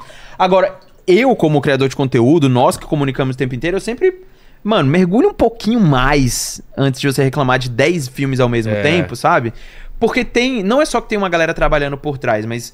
O que eu reclamo muito de CGI hoje em dia é que a galera fala tanto do CGI, tanto, tanto, tanto, tanto, tanto, com ou sem razão, que você esquece, o que tá por trás da história do É, filme. Que é o mais importante sempre. Óbvio, e tem uma, uma geração hoje que se você tá tão bitolado em efeitos visuais e você quer entender um pouco mais sobre história, se você fica bitolado em efeito visual, às vezes você vai esquecer o contexto até de filmes, séries que são mais antigas que Gente, você Se esquece. a gente fizer paralelo pro quadrinho, é a época da Image, lembra? Pronto, Não é? isso. excelente, é isso aí. Image foram os caras que, cara, os caras desenham pra caralho. Imagina um monte de pinap com esse cara. Aí o quadrinho virava só pinap. Exato. Os caras pulando no ar naquilo lá, ia tirar. Cara, era só pinap. E a história, dane-se, era só gente lutando. Gente, Era imagem, Mulher imagem, gostosa, cara forte, de colante. Era É isso aí. Então, tipo, você, se você focar muito nisso, e não tem problema o você criticar o visual e tudo É. mais, mas é necessário ter um só isso, equilíbrio. né? É. Exato, é necessário ter um equilíbrio. Vão ter filmes que vão ser atemporais em relação a efeitos visuais. Se você assistir Jurassic Park hoje, É.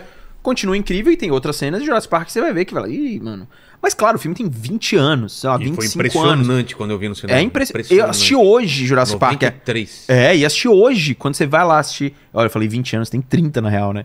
Tem 30 anos, bicho. 30 30 anos. anos Jurassic Park. Assiste É, a cena do Jurassic Porque Park. minha mulher né? faz 30 anos e ela nasceu em 93. E eu lembro que eu tava assistindo Jurassic Park Olha no cinema enquanto ela tava nascendo. Isso ficou na minha cabeça, cara. Tipo, Caralho. quando- É. Imagina, eu tô vendo Jurassic Park e a Marielle nascendo no, no Paraná, cara. É muito louco isso. Então, é 30 anos. Você olha hoje, pô, caralho, é incrível ainda a cena do, do Tiranossauro lá. Matrix aí, envelheceu bem, o Matrix primeiro. envelhece bem. Não aquela dos dos um monte de agente Smith. É, eu falei a mesma coisa também. Eu acho que aquela cena ali era, era, era borrachão naquela Já época. era ruim naquela Já época. era ruim naquela época.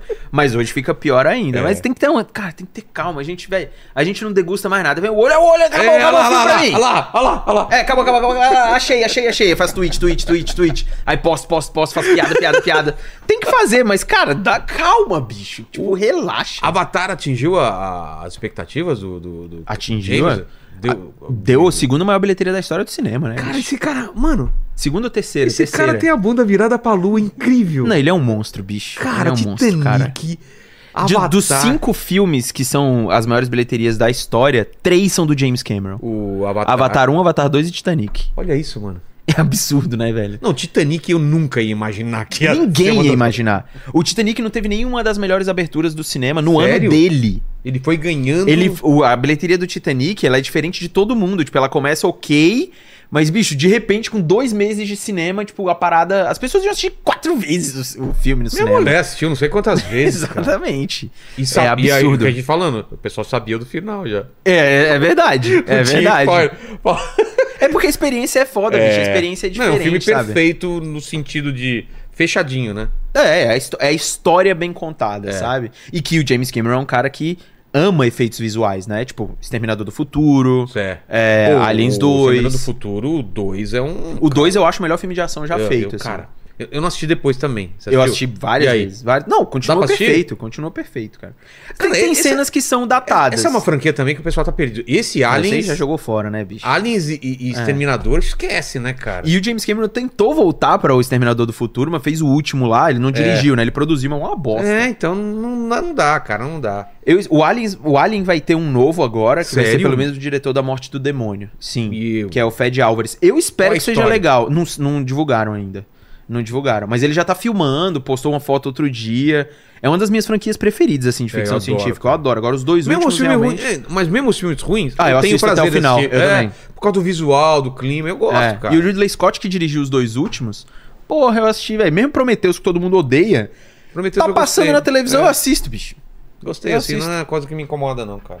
Eu curto. Até a assisti. sériezinha lá que ele dirigiu também, o primeiro episódio, não sei se ele é produtor do. É o...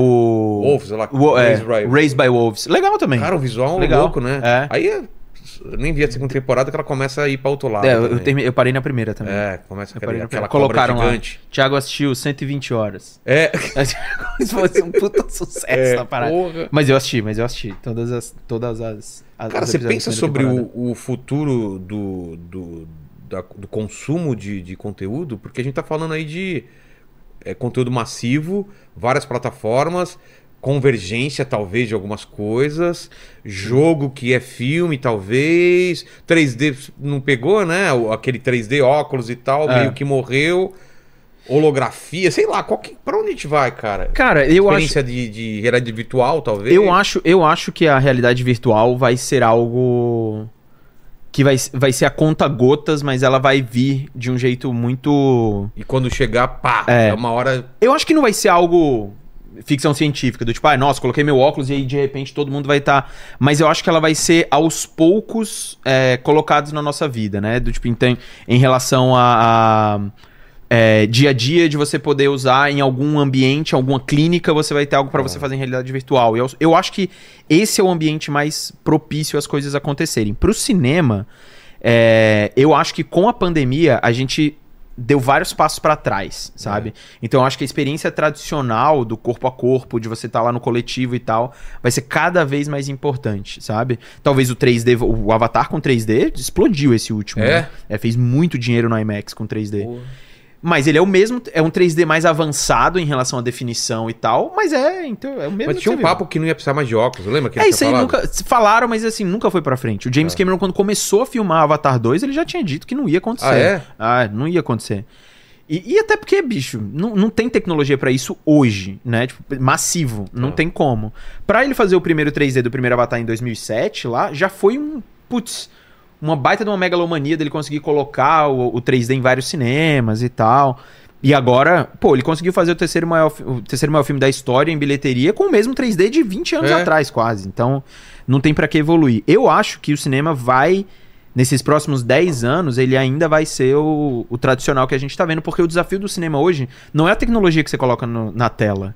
É como você faz a pessoa ter uma experiência diferente do que ela tem no sofá. Não, e o, o que você faz pra convencer ela a sair de A casa? sair de casa pra pagar algo, É. sabe? Eu acho que a- esse é o desafio. Mas a, a- a pergunta até é um pouco maior também. É, é os grandes, esses filmes que são muito caros e, Sim. assim, eles vão continuar sendo feitos? Vão, vão, vão, cara.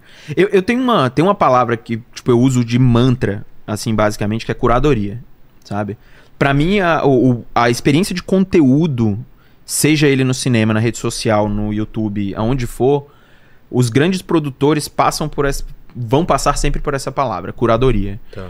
É, hoje, como você falou, a, gente, a forma de consumo da gente hoje, ela é ininterrupta. É.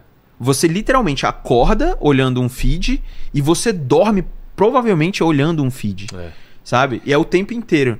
Pra mim, o futuro das redes sociais, ela é base, vai ser basicamente um, um feed de remarketing, Como assim? de remarketing de propaganda. Te, te achar aqui, te achar aqui. É, eu, cara, se você olhar o Instagram hoje, a cada Já duas é, né? fotos que você passa é propaganda. É. Então eu acho que o futuro é Netflix tá com esse papo agora de. tem, de ele já tem, né? Vai ter um plano de assinatura, É. vai ter um plano de assinatura Disney também.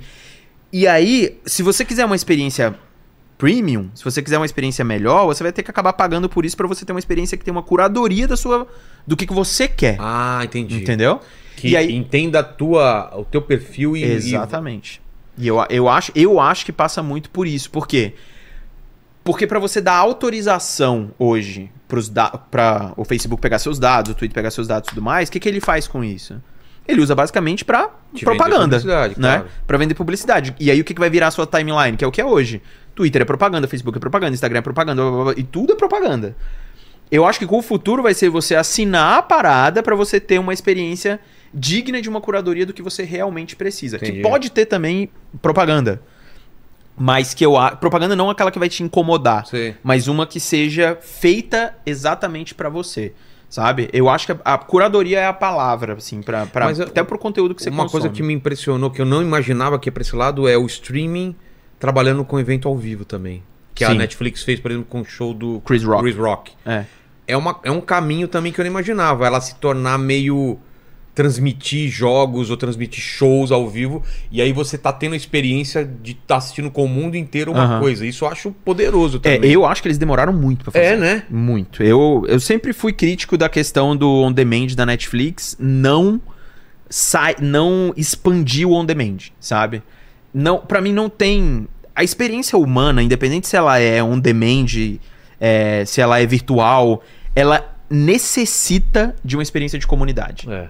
sabe? Ela necessita. É, você- novela é isso, né? você precisa disso, porque a gente vive pra se comunicar. É. Sabe? Seja pra zoar o outro, seja pra conversar com a galera na internet. A existência, um papo mais existencial, mas assim, a nossa existência, ela. Ela, ela está aqui pra gente se comunicar com as pessoas, sabe? Então você assistir um filme em casa sozinho, se o Vilela vai assistir uma temporada de From sozinho em casa, é uma tá coisa. E você não vai comentar aquilo com ninguém. É. Por quê? É. Sabe? E quais são os eventos que juntam todo mundo numa catarse só? Sabe? Normalmente é evento ao vivo, cara. É. É, um show, é um jogo, é uma, é uma competição. Onde tudo pode acontecer, né? Exatamente. Pode é dar isso. errado, pode. Exatamente. Num jogo pode acontecer. É. Então, eu acho que. a- e a Netflix tá entendendo isso, né? Ela vai fazer cada vez mais isso. E ela também tá entendendo. Eu uso mais a Netflix como exemplo porque ela é a líder de mercado. E pra mim, ela é talvez a grande empresa de tecnologia da década. É assim. mesmo? Eu acho, eu acho. Só que ela. E ela tá entendendo que o modelo dela aos poucos tá modificando e ela tá testando isso nas séries dela. Você vê que a Netflix não solta todas as séries dela de uma vez agora mais. Qual Até Stranger tá- Things. E Stranger É, Things em ela lançou em partes. duas partes. Mas tem alguns de. É, um por semana já? Tem, tem. Dependendo da, da É? série, tem. Tem de um por semana. Normalmente são as séries que ela compra, né? Ah, entendi. Mas tem. Eu- Uma série muito boa, inclusive, que eles lançaram há pouco tempo, chamada Diplomata. Não vi. É muito boa, muito boa, com a Carrie Russell.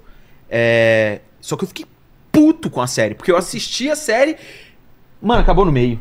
Como assim? a- O último episódio é tipo assim, não faz nenhum sentido acabar ali. Mas vai ter ainda. Vai ter, aí segunda parte acaba- da primeira temporada? É. Ah, tá. Aí acaba, parte 2 vem aí. Falei, Porra! Mano, nossa, eu saí puto da série. Falei, nossa, eu não vou assistir essa merda mais não também. Caralho, não vou mais assistir. Falar, é, agora a segunda temporada está confirmada. Ah, que mentira, já tá confirmada desde o começo. Mas ela tá entendendo. Por quê? Porque eu vou voltar pra assistir e assim, durante esse tempo eu vou divulgar, divulgar É. assim, vou falar dessas pessoas, das pessoas com essa série. Você precisa, a gente precisa ter mais tempo pra compartilhar as coisas, of falar. Foi isso, né? Pô, foi. Talvez eu acho que tenha sido o último grande evento É. pop de você sentar domingo e.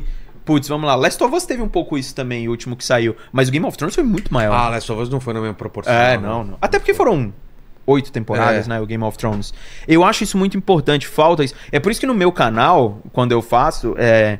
o meu canal é super cru em relação à edição, assim, sabe?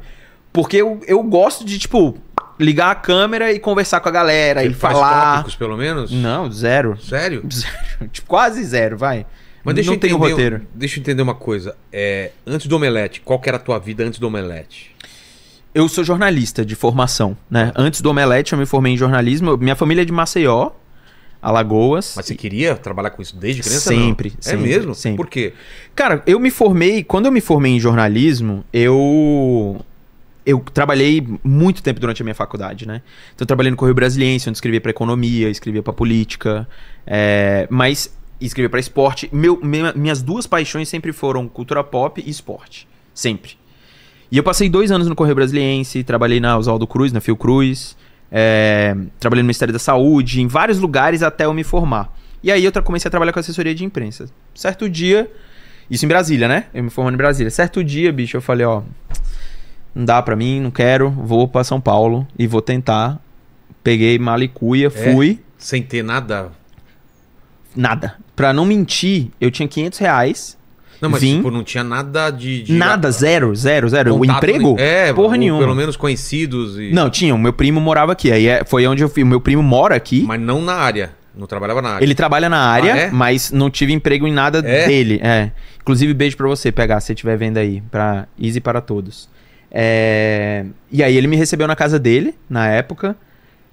E fiquei lá. E, cara, a minha, minha, a minha esposa hoje, a Mari, ela foi uma, né, minha família toda, mas falou: Você quer ir? Você vai? Caro.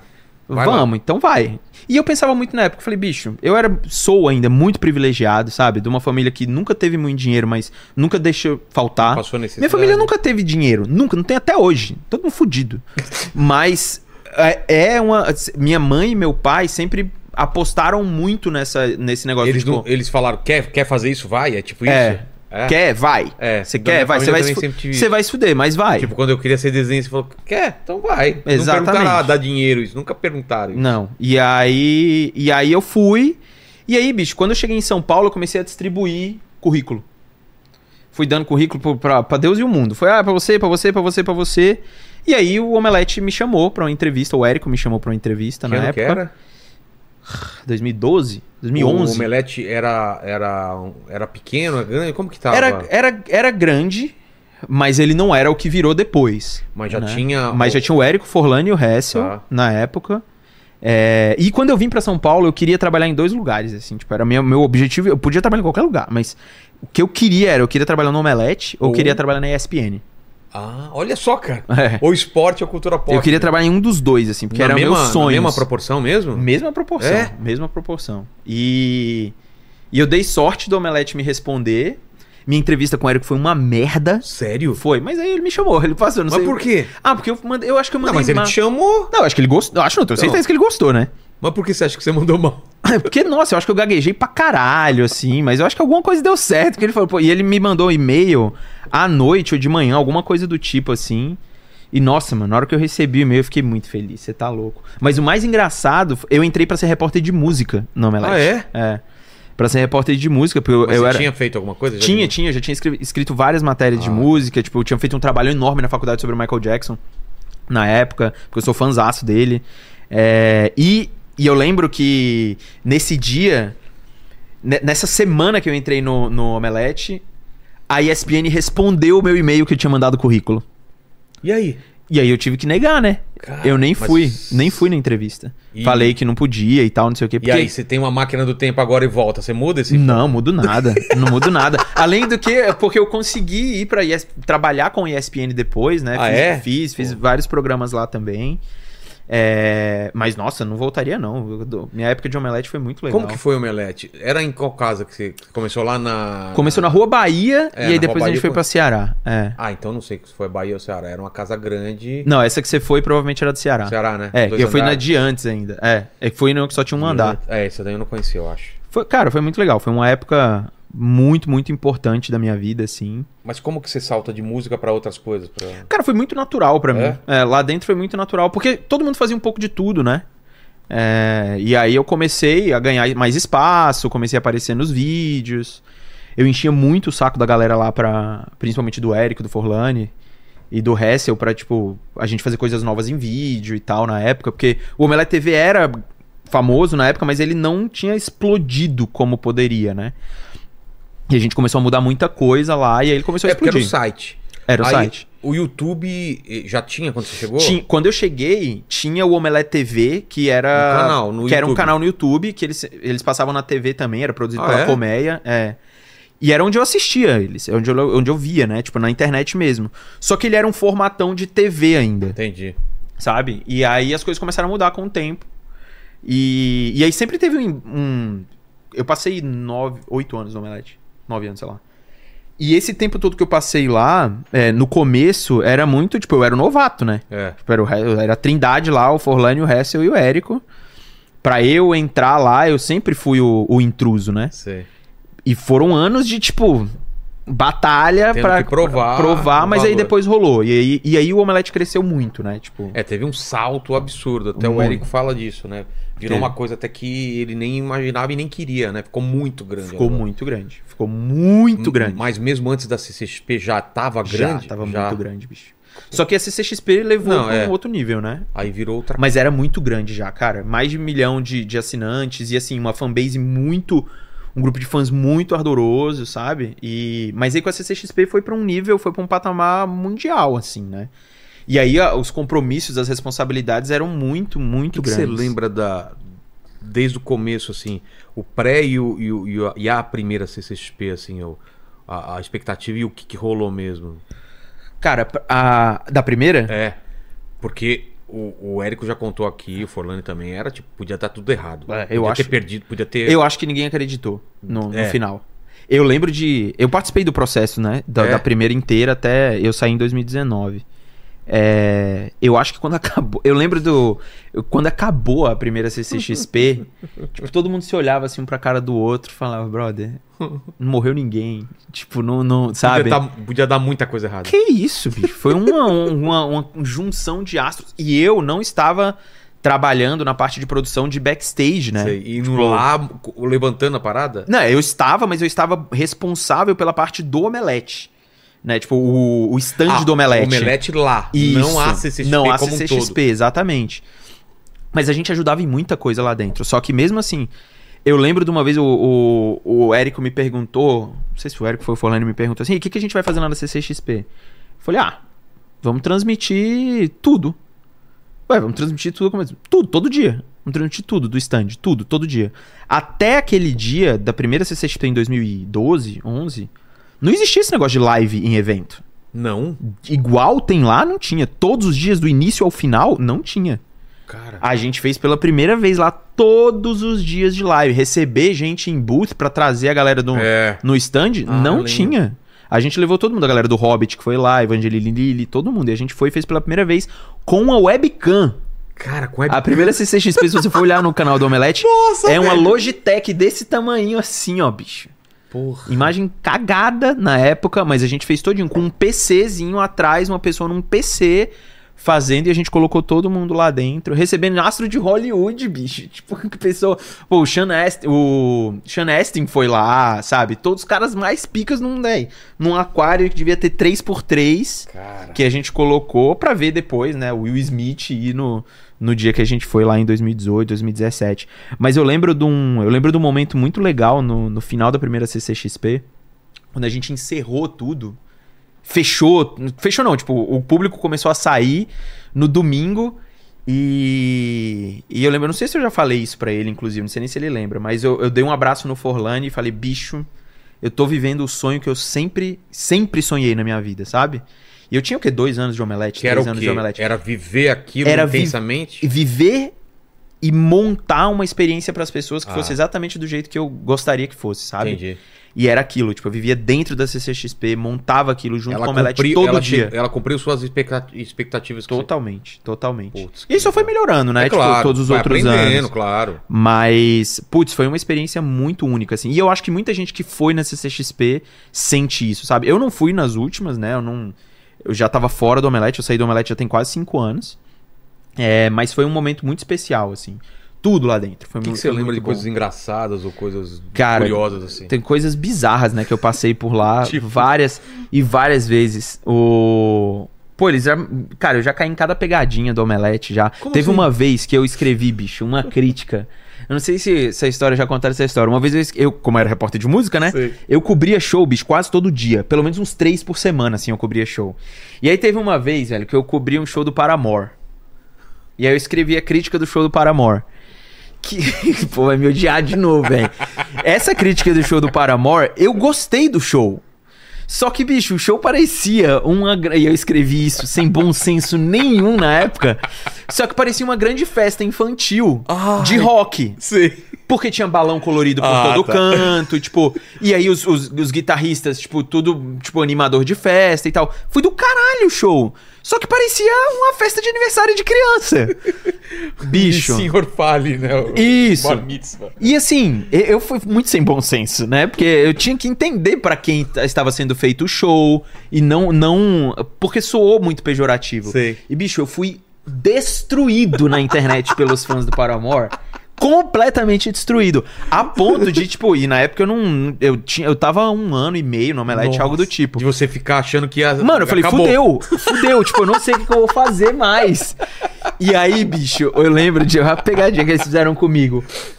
É, começaram a me ameaçar na internet, muito, me ameaça, muito Nossa, mesmo, muito. Olha os caras. E aí, de Tá de uma repente, crítica. e aí, de repente, bicho, chega o Cícero, que era o caseiro na época lá da gente, é, auxiliar da gente lá na- no, no Omelete.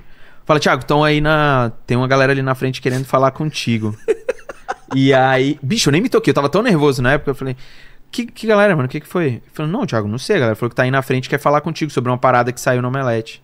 Ah, Aí eu falei, o quê? Aí o Érico levanta, alguém levanta assim e sai. Eu falei, Thiago, tem uma galera lá na frente, bicho, quer falar. E aí eu, pô, não, vocês estão me zoando e tal. E a galera toda da redação começou a falar. Eu falei, caralho, bicho, não é possível, mano. Caralho. Não, não é possível. Bicho, eles me fizeram ir até o portão pra ver que não tinha ninguém, velho. E eu cagado de medo, velho. Falei, cara, eu vou ser assassinado pelo, pelos fãs do Paramore. E eu, bicho, nossa, eles me zoaram muito desde esse dia, assim, mas foi. Eu passei um ano, anos, assim, tipo, respondendo sobre isso. Porra, cara. Nossa, foi foda, cara. Foi muito foda. E aí, essa foi. Mano, eu fiquei muito puto esse dia. Mas muito puto esse dia. E teve. E tem duas outras histórias. A, a outra foi que me sacanearam pra cacete. Essa é do Érico e do, e do Hessel. A gente cobria muito o San Diego Comic Con, né? Putz, eu encontr- inclusive encontrei, não sei se encontrei contigo, mas encontrei com o pessoal lá umas duas vezes lá. É, né? E é um puto, um puto evento, super legal Vocês- de estar lá. Vocês passavam perrengue também, né? E- então, a gente Ficar passava- na fila deitado lá no chão de cimento. Exatamente. E eu acho O que foi pessoal não, não entende. Não, é acho muito, que é glamour, cara, né? é muito perrengue lá. É muito perrengue. E eu lembro que o. Eu acho que foi minha primeira ou segunda, assim, que a um gente. contexto pessoal que que era essa San Diego. É que agora É. a CCXP, o pessoal até entende mais, mas não existia CCXP, era uma coisa absurda. Exatamente. Pavilhão enorme, gente fantasiada. Pensa na CCXP, É. só que acontecendo no centro de uma cidade. É. Que é San Diego. Então é San Diego inteira. Ensolarada. solzaço na muleira, assim, é difícil mesmo. E aí, bicho, eu meio, né, eu tenso, assim, tipo, com o trabalho, tipo, muita coisa pra fazer e tal. E aí a gente ficou, cara, a gente não conseguiu um hotel bom na época. Ficou na casa do cacete, assim. Longe do- Longe, ou de town, tipo, 20, 30 Sei. minutos de convenções. Putz. Porra, num lugar ruim, um hotel meio esquisito, assim, sabe? E aí dormiu no quarto, eu, o Érico e o Forlani. E aí, bicho, na minha cama, eu fico dormindo naquelas camas extras, né? Aquele colchonetezinho assim. Na minha cama ficavam do lado, assim, todos os equipamentos de vídeo e de áudio, sabe? Ali do lado. Carregando essas É, e, tipo, todos ali. E eu super. A gente tava num lugar meio esquisito, assim, sabe? Tipo, meio. meio estranho o lugar. E eu tava muito nervoso. Acho que era a minha primeira ou segunda cobertura. E eu ia tomar conta, assim, do, do conteúdo e tal. Bicho, eu sei que a gente foi dormir lá pra meia-noite, né? Pra acordar 5 da manhã do outro dia, pra chegar lá tal, não sei o quê. Mano, diz que. E dizem, né? Isso aí foi o, o Érico que falou. Que eu acordei no meio da noite, velho. E eu tenho essa mania de falar à noite. Eu acordei no meio da noite e falei. Estão pegando nossos equipamentos. Estão pegando nossos equipamentos. Falou os caras vindo, Érico. Aí, mano, isso 3 horas da manhã. Aí levanta o Érico. O que, que foi, Thiago? Aí o Forlani, que é o mais velho e pai de todo mundo, lá do outro lado. Cala a boca, Thiago! Vai dormir, caralho! Mano, diz que eu levantei de cueca e abri a porta. Os caras estão levando nossos equipamentos, mano. E aí não tinha uma alma na parada. Aí eu fechei a porta, voltei a dormir. Dormir, tipo, normal. Aí eu acordo, o Érico, mano, você lembra, velho, do que você falou, bicho? Eu falei, o que, mano? O que que eu falei? Aí eu comecei a lembrar pouquinho. Bicho, a gente passou, eu acho que meia hora sem conseguir falar de tanto que a gente ria, velho. E ficou famosa essa história depois. Os meus equipamentos! Tô levando equipamentos, mano! Tô levando equipamento, porque eu fiquei com medo das histórias que a gente ouviu de cara roubar, não sei o que, não Ah. sei o que. Mano, foi, foi muito tenso. Foi muito, muito tenso. essa. E tem várias. Essa história de cobertura tem, tipo, um milhão, assim, um milhão de histórias lá dentro. Foi uma época que eu gostei muito, muito de viver lá. É, porque estavam criando uma parada, né? Um jeito de fazer cobertura de. De- né? E, e o, o- a galera já fazia, né? Não, porque existia a- a- o jeito Globo, o jeito de, né, de fazer, e, e tem o jeito que é fazer como dá, né, cara? Que era o que a gente tava de guerrilha, né? É. Era a doideira de guerrilha que a gente de- fazia. E de entrevista, cara, que que você. Quem você entrevistou? O que, que foi legal? Ah, cara. eu- Pô, o Will Smith foi um, um marco, É? assim, entrevistar. Quando foi? Foi em 2017, eu acho, 18. Ele veio pra, pra promover o filme dele da Netflix. Qual? É o. Cara, tem um filme dele na Netflix. Aquele que- policial? lá, É, que ele é um policial, um, um orc lá Sei, e sei, tal. sei. Ele veio pra esse. O James Gunn, entrevistar o James Gunn Mas foi como- muito como massa. foi esse do, do- Cara, do Will Smith foi meio que um Era aquele Eu- esquema de um monte de gente também? Não, não, não. Eu Não? entrevistei durante um chip, sei lá, 20 minutos, meia hora lá no Sério? stand do Omelete. É. Ele foi no stand do Omelete, né? Ele fez o painel Cara. e aí depois ele foi lá pro stand, foi falar com todo mundo lá em cima e tal. E de boa? Cara, super tranquilo, assim. Foi. Eu nem lembro da entrevista, velho. Sério? Porque, tipo, eu tava tão focado na parada, tipo, que eu precisava a gente tomar conta de tudo que tava acontecendo, que eu nem lembro direito da entrevista. Eu sei que eu fiquei no. o- esse é o momento mais vergonhoso da minha, da minha carreira com o Will Smith, Por quê? que ele me deixou no vácuo. Como assim? Eu, não, eu deixei o Will Smith no vácuo. Você? É, a gente foi se. A gente foi se cumprimentar. Antes ou depois do papo? Depois, acabou tudo, foi se cumprimentar. eu f- fa- Ele não falou comigo. Ele, ele me deixou no vácuo. Falei, valeu, valeu, brother, não sei o que. Eu fui fazer assim E? e ele virou. Ai, E aí, mas tu- tem imagem de você fazendo... Opa! Se Ah! tem! Então, valeu, galera. Próximo aí que a gente vai entrar, não sei o que. Então, eu- velho. Mano, eu nem lembrava desse momento. Nem lembrava. E todo mundo ficou falando: caralho, Thiago, você viu, mano, o que aconteceu? Eu falei, brother, tem nem, nem lembrança do que tava acontecendo naquele momento. Tão focado que É você tá. muita coisa, né? Passa pela cabeça, Nossa né, senhora. E lá no stand do Omelete a gente tomava conta de tudo, né? Tipo, não era chegar lá e só entrevistar. Era tipo, Tipo assim, backstage, pegar o cara pra fazer entrevista. A gente tinha equipe de produção lá, Ah, trazer é? o cara do painel. Ah, onde ele vai fazer, onde vai ser a entrevista, o que que faz. Era uma equipe muito reduzida do Omelete que a gente fazia tudo lá, sabe? Pra fazer todo aquele esquema. Então, pô, do Will Smith foi muito legal. Entrevistei o Kevin Feige quando fui pro. Pô, eu visitei o set de Vingadores, né? Tipo, eu fui lá nas Qual, filmagens. qual, qual set que você visitou? Eu fui do Ultimato. Então, mas o que que era a cena? Era a cena do Pantera Negra no Ultimato, quando ele pega a manopla. Sei. Sabe que ele sai correndo com a manopla naquela batalha do Thanos? Onde foi isso? Eu vi exatamente aquilo ali, em Atlanta. Em Atlanta? É. Puta que legal. E eu vi isso, tipo assim, dois anos antes do filme estrear. E- E, eu não podia abrir a boca pra Você falar disso. fotografar essas paradas? Na- Mano, muito legal isso. Eles pegaram meu celular e lacraram com uma fita adesiva com o símbolo da Shield. Que eu, não podia, que eu não podia usar. Lacraram ele inteiro. Assinei 700 mil é, acordos que eu não podia falar nada. Aquela- aquele pontinho vermelho de um sniper. Eu né? andando e o ponto vermelho aqui, assim, ó. Pega no celular pra você ver. É. E foi muito. Cara, esse dia foi, assim, um dos dias mais É? inesquecíveis da minha vida, cara. Foda. Eu vi. Eu entrevistei todos os Vingadores, praticamente. Sério? E todos eles estavam quase que a- praticamente a caráter, assim.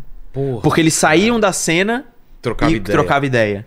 Então, o Robert Downey Jr. não tava de Homem de Ferro porque não tinha como, né? Ele tava É. todo de traje lá do... do de mocap, de, de captura de movimentos. Tom Holland.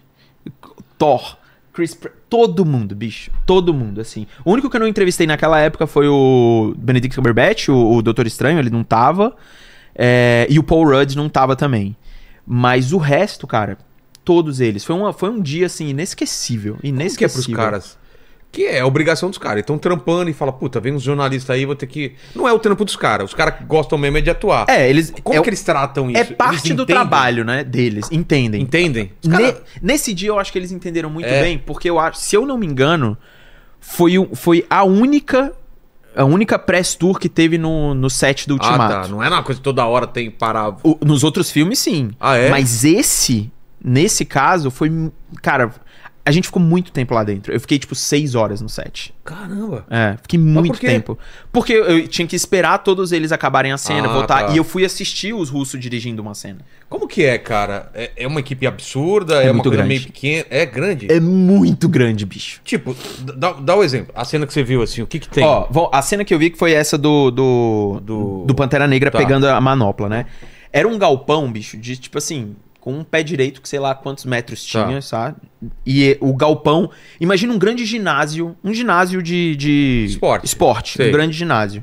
E eles montaram duas du- dois barrancos, assim, que era físico mesmo, né? De terra. E aí, tela verde em tudo, sabe? Equipamento de iluminação por todos os lugares. E aí, dentro do set, onde tem esses barrancos que era pra mostrar a cena mesmo, Sei. tinha gente espalhada em todo canto ali dos atores. Então, assim. Atores ou os atores. ou produção? Não, Tá. atores. Então Tá. todos os atores estavam lá dentro. Aí tinha, nessa época, tinha uma parte do exército de Wakanda, tinha uma parte do. do dos, dos magos lá, dos supremos, do, do, do Doutor Estranho. E aí tinha os Vingadores, né? O Thanos não tava lá. E os, os, os monstros do Thanos também não estavam lá, porque eles são todos CGI. É. Então, cara, e assim, sem exagero, devia ter, sei lá, mais de 100 pessoas de equipe por trás, assim. Porra! É muita gente. E dois seguranças olhando assim pra mim, assim, ó. Pra ver se. Ele tava virado de costas pra cena, olhando pra mim, assim, ó. Caralho. Pra ver se eu ia pegar em alguma coisa no celular e tal, não sei o quê. Mano. E aí a gente ficou. Eu fiquei lá dentro, acho que do set, uns 40 minutos, assim, mais ou menos. E aí vem dos russos aqui falando. escutava as- tudo, tudo, tudo, É. tudo. E eu vi coisas, por exemplo, naquela época, eu vi o Thor gordão, de Ah, viking e tal. Eu já então. sabia que ele ia estar daquele jeito, mas eu não, véio, não podia falar nada. Eu vi o escudo do Capitão América quebrado. Eu não podia falar nada também. E aí eu vi os, os russos falando, ação, vai, não sei o quê. E aí a cena era exatamente ele pegando, subindo um barranco e uma outra galera atacando um. Só que eles não tava atacando nada, né? É. Ai, ai, batendo, e tipo, não tinha nada. Que doideira. E assim, eles fizeram essa cena 10 vezes. E a cena era literalmente o Pantera Negra pegar um negócio e subir. Quanto pegar um tempo negócio e subir. 40 minutos pra, uma- pra uma Não, cena não, não, de. pra uma cena de- Ah, de 20 segundos. Porra, cara. 20 A segundos. galera não tem ideia, né? Nossa, cara, não parava, era o tempo inteiro, o tempo inteiro. E aí era assim, ação, uh, corta e volta tudo de novo. Aí coloca a poeira, né, a, a terra no ventilador pra jogar. É muito trabalhoso, cara. É muito trabalhoso. Mas esse dia foi assim, absurdo. Eu cheguei em, no hotel, né, no dia, e eu não acreditava. Eu falei, bicho, eu não acredito. Esse dia foi assim, não acredito, não acredito. Aí um ano e meio depois, mais ou menos disso, eu fui na estreia do filme. Sei. No, no Não, ele- como espectador, não. não, eu fui lá, eu fui no, no n- em Los Angeles. Porra! Eles me chamaram pra assistir o filme lá, onde foi assim, e, e aí era, era uma celebração, né? Porque como era o fim da saga do infinito, pela primeira vez numa pré-estreia, todos os Vingadores estavam. E eu, eu assisti o filme do lado do, tipo, na minha frente tava o Yondo, né? O, o do Guardiões da Galáxia, o Mark Ruffalo, o Robert Downey Jr., todo, bicho, todo mundo, Cara, assim. que foda. E aí ver aquilo ali com eles todos, não é à toa que eles não fizeram em um cinema normal, eles fizeram no centro de convenções de Los Angeles, onde eles montaram um cinema. Eles montaram um cinema de tipo assim, mil lugares pra todo mundo assistir lá, sabe? E aí depois teve até uma festa com os Vingadores pra você ficar lá. Que foda. Cara, foi uma experiência muito animal, muito, muito animal, assim, tipo, guardo pro resto da minha vida o... E eu sempre falei isso lá, né, do tipo, ah, eu, eu me sentia muito...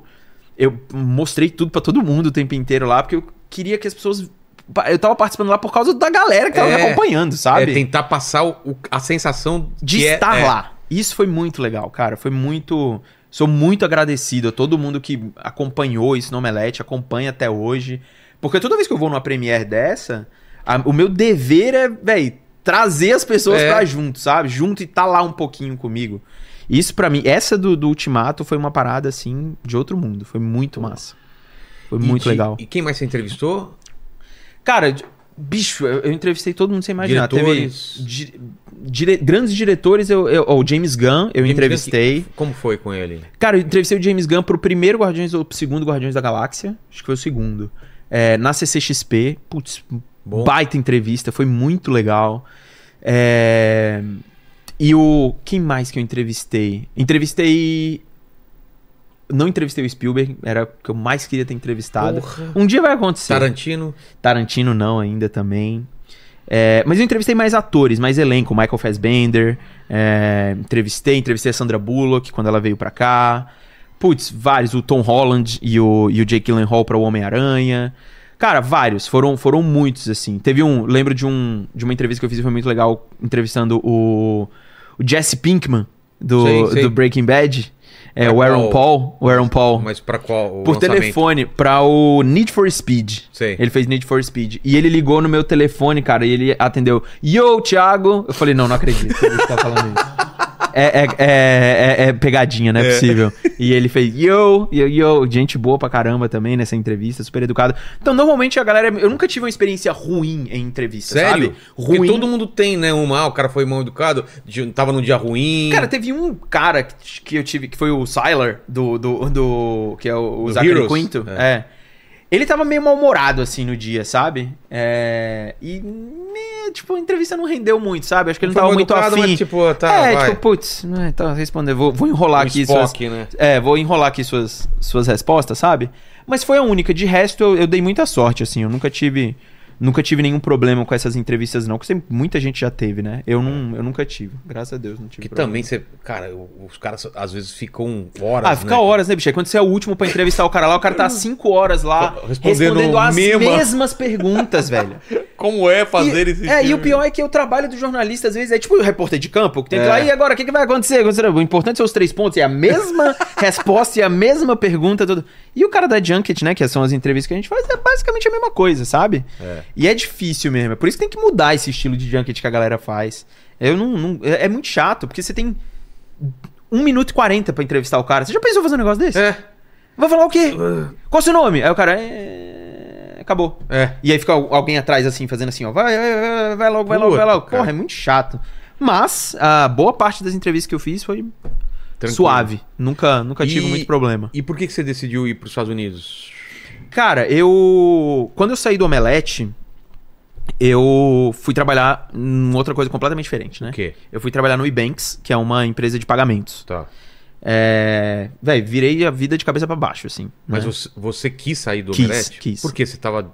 Já tinha fechado um ciclo lá? Ou... É, eu, eu acho que é- essa é uma boa, É. uma um bom jeito de colocar. Acho que meu ciclo lá tinha acabado, assim. É, é- eu não. Mas não tava de saco cheio do Não. universo de é, Não, de, cultura fo- pop. de forma alguma, né? Eu ainda isso. faço até hoje, né? É, mas você deu essa, essa pausa por causa disso? É porque eu queria, tipo. Eu acho que a empresa tava chegando num momento onde desviou um pouco do que eu acreditava, Entendi. sabe? E sem problema nenhum, tipo, Claro. momentos e momentos, né? É, e eu, as coisas que eu acreditava não, ach... não eram mais prioridade, vamos dizer assim. Entendi. E aí eu a- surgiu essa oportunidade no Ebanks que eles me chamaram. É, e quando eu olhei pra essa oportunidade, falei, cara, eu vou continuar a trabalhar com comunicação, com conteúdo e com marketing, mas numa parada que eu não entendo porra nenhuma, que era pagamentos e finanças na época. Eu tinha um background de economia por ter, por ter sido jornalista disso, mas assim, nunca fui especialista nisso. E aí, quando eles me apresentaram essa oportunidade, foi uma mudança muito grande na minha vida, né? Tipo, a minha filha tinha acabado de nascer e eles me chamaram pra mudar pra Curitiba, para ficar lá e, E começar a liderar um time global de marketing e comunicação. Cara, mudar com um filho pequeno. É. E aí? E, putz, foi a melhor escolha que eu Sério? fiz, cara. Foi a melhor. Eu acho que até Curitiba é uma hoje. cidade boa, né? É, morar, muito cara. bom. E aí eu fui pra lá, pro Ebanks. É, e assim, a minha vida de marketing e comunicação começou a se desenvolver mais, né? Mas você não tinha. O, o canal você não tinha aberto ainda. Não, eu abri o canal seis meses depois que eu saí do Omelete Tá. só.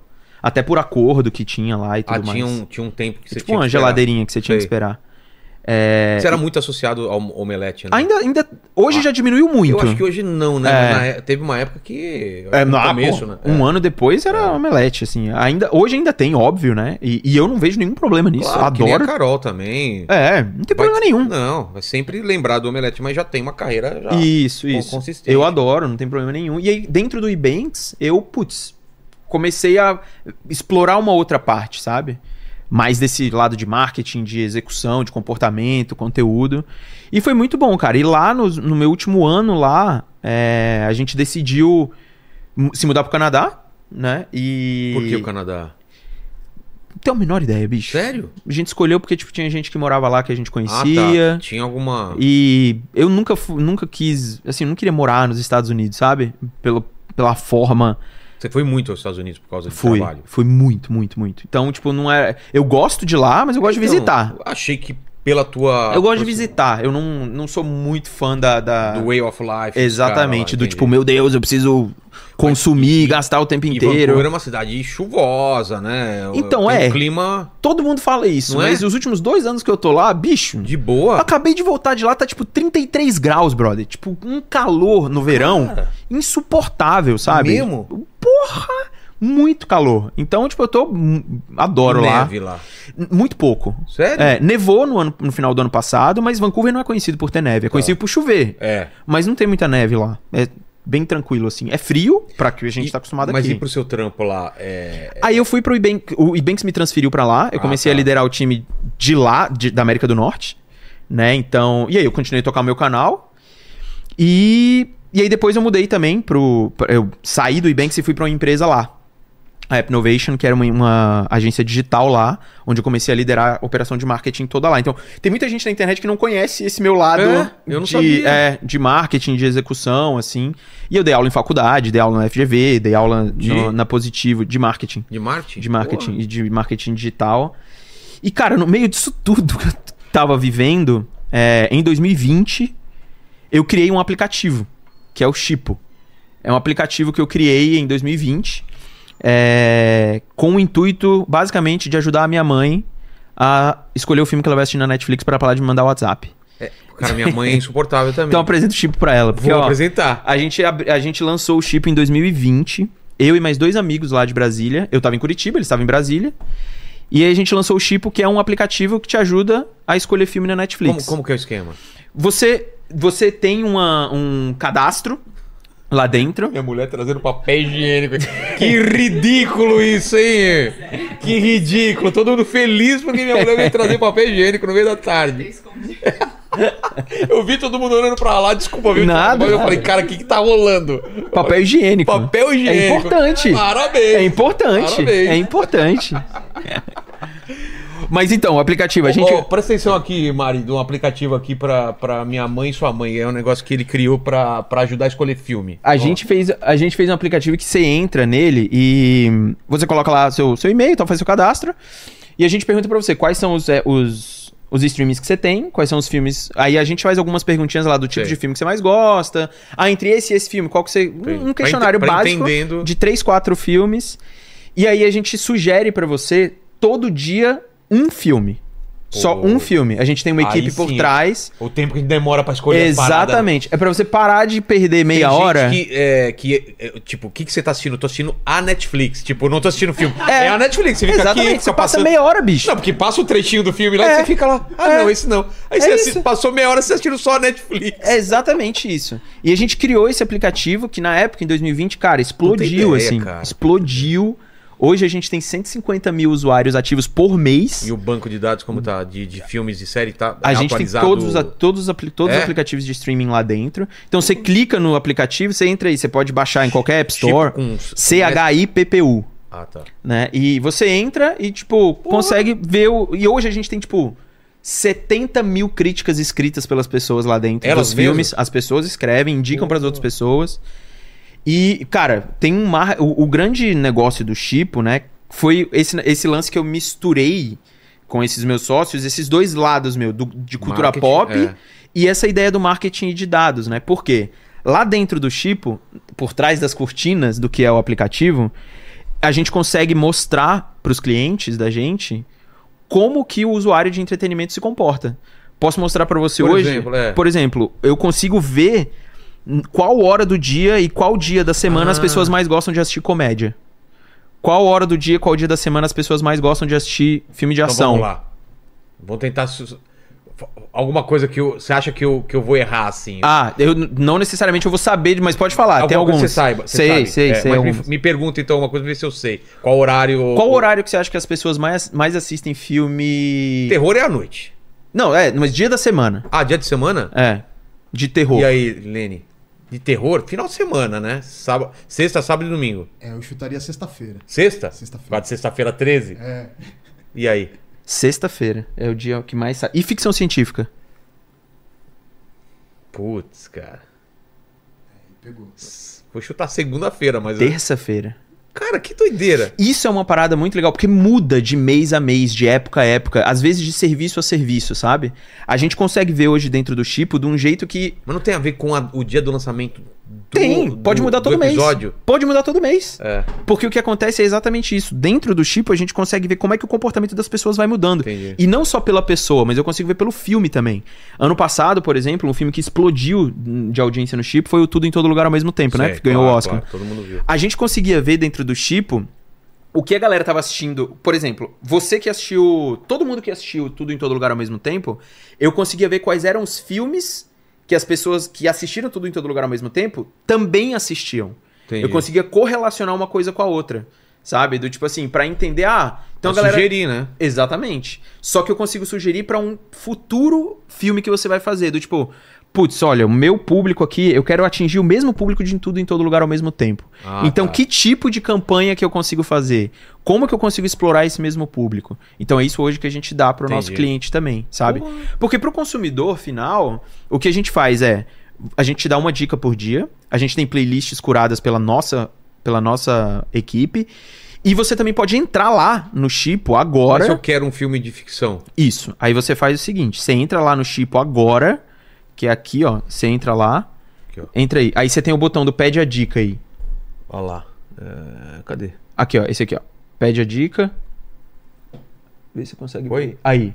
Aí você escolhe um filme de ação. Dá pra ver aí, Dá ver? No, no- no- na câmera? Dá pra ver, mas não dá pra entender as letras. Aí, ó. Eu escolhi, aí? eu escolhi o tipo de gênero, né? Tá. E aí eu escolhi a plataforma. Ação na Netflix. Ah. Passa. Aí ele fala, tá, entre esses dois filmes, qual que você escolheria? Com heróis, vai. Aí ele vai dar aí. Já escolheu? Escolhi. Aí passou. Aí ele carrega a dica e vai te dar uma dica.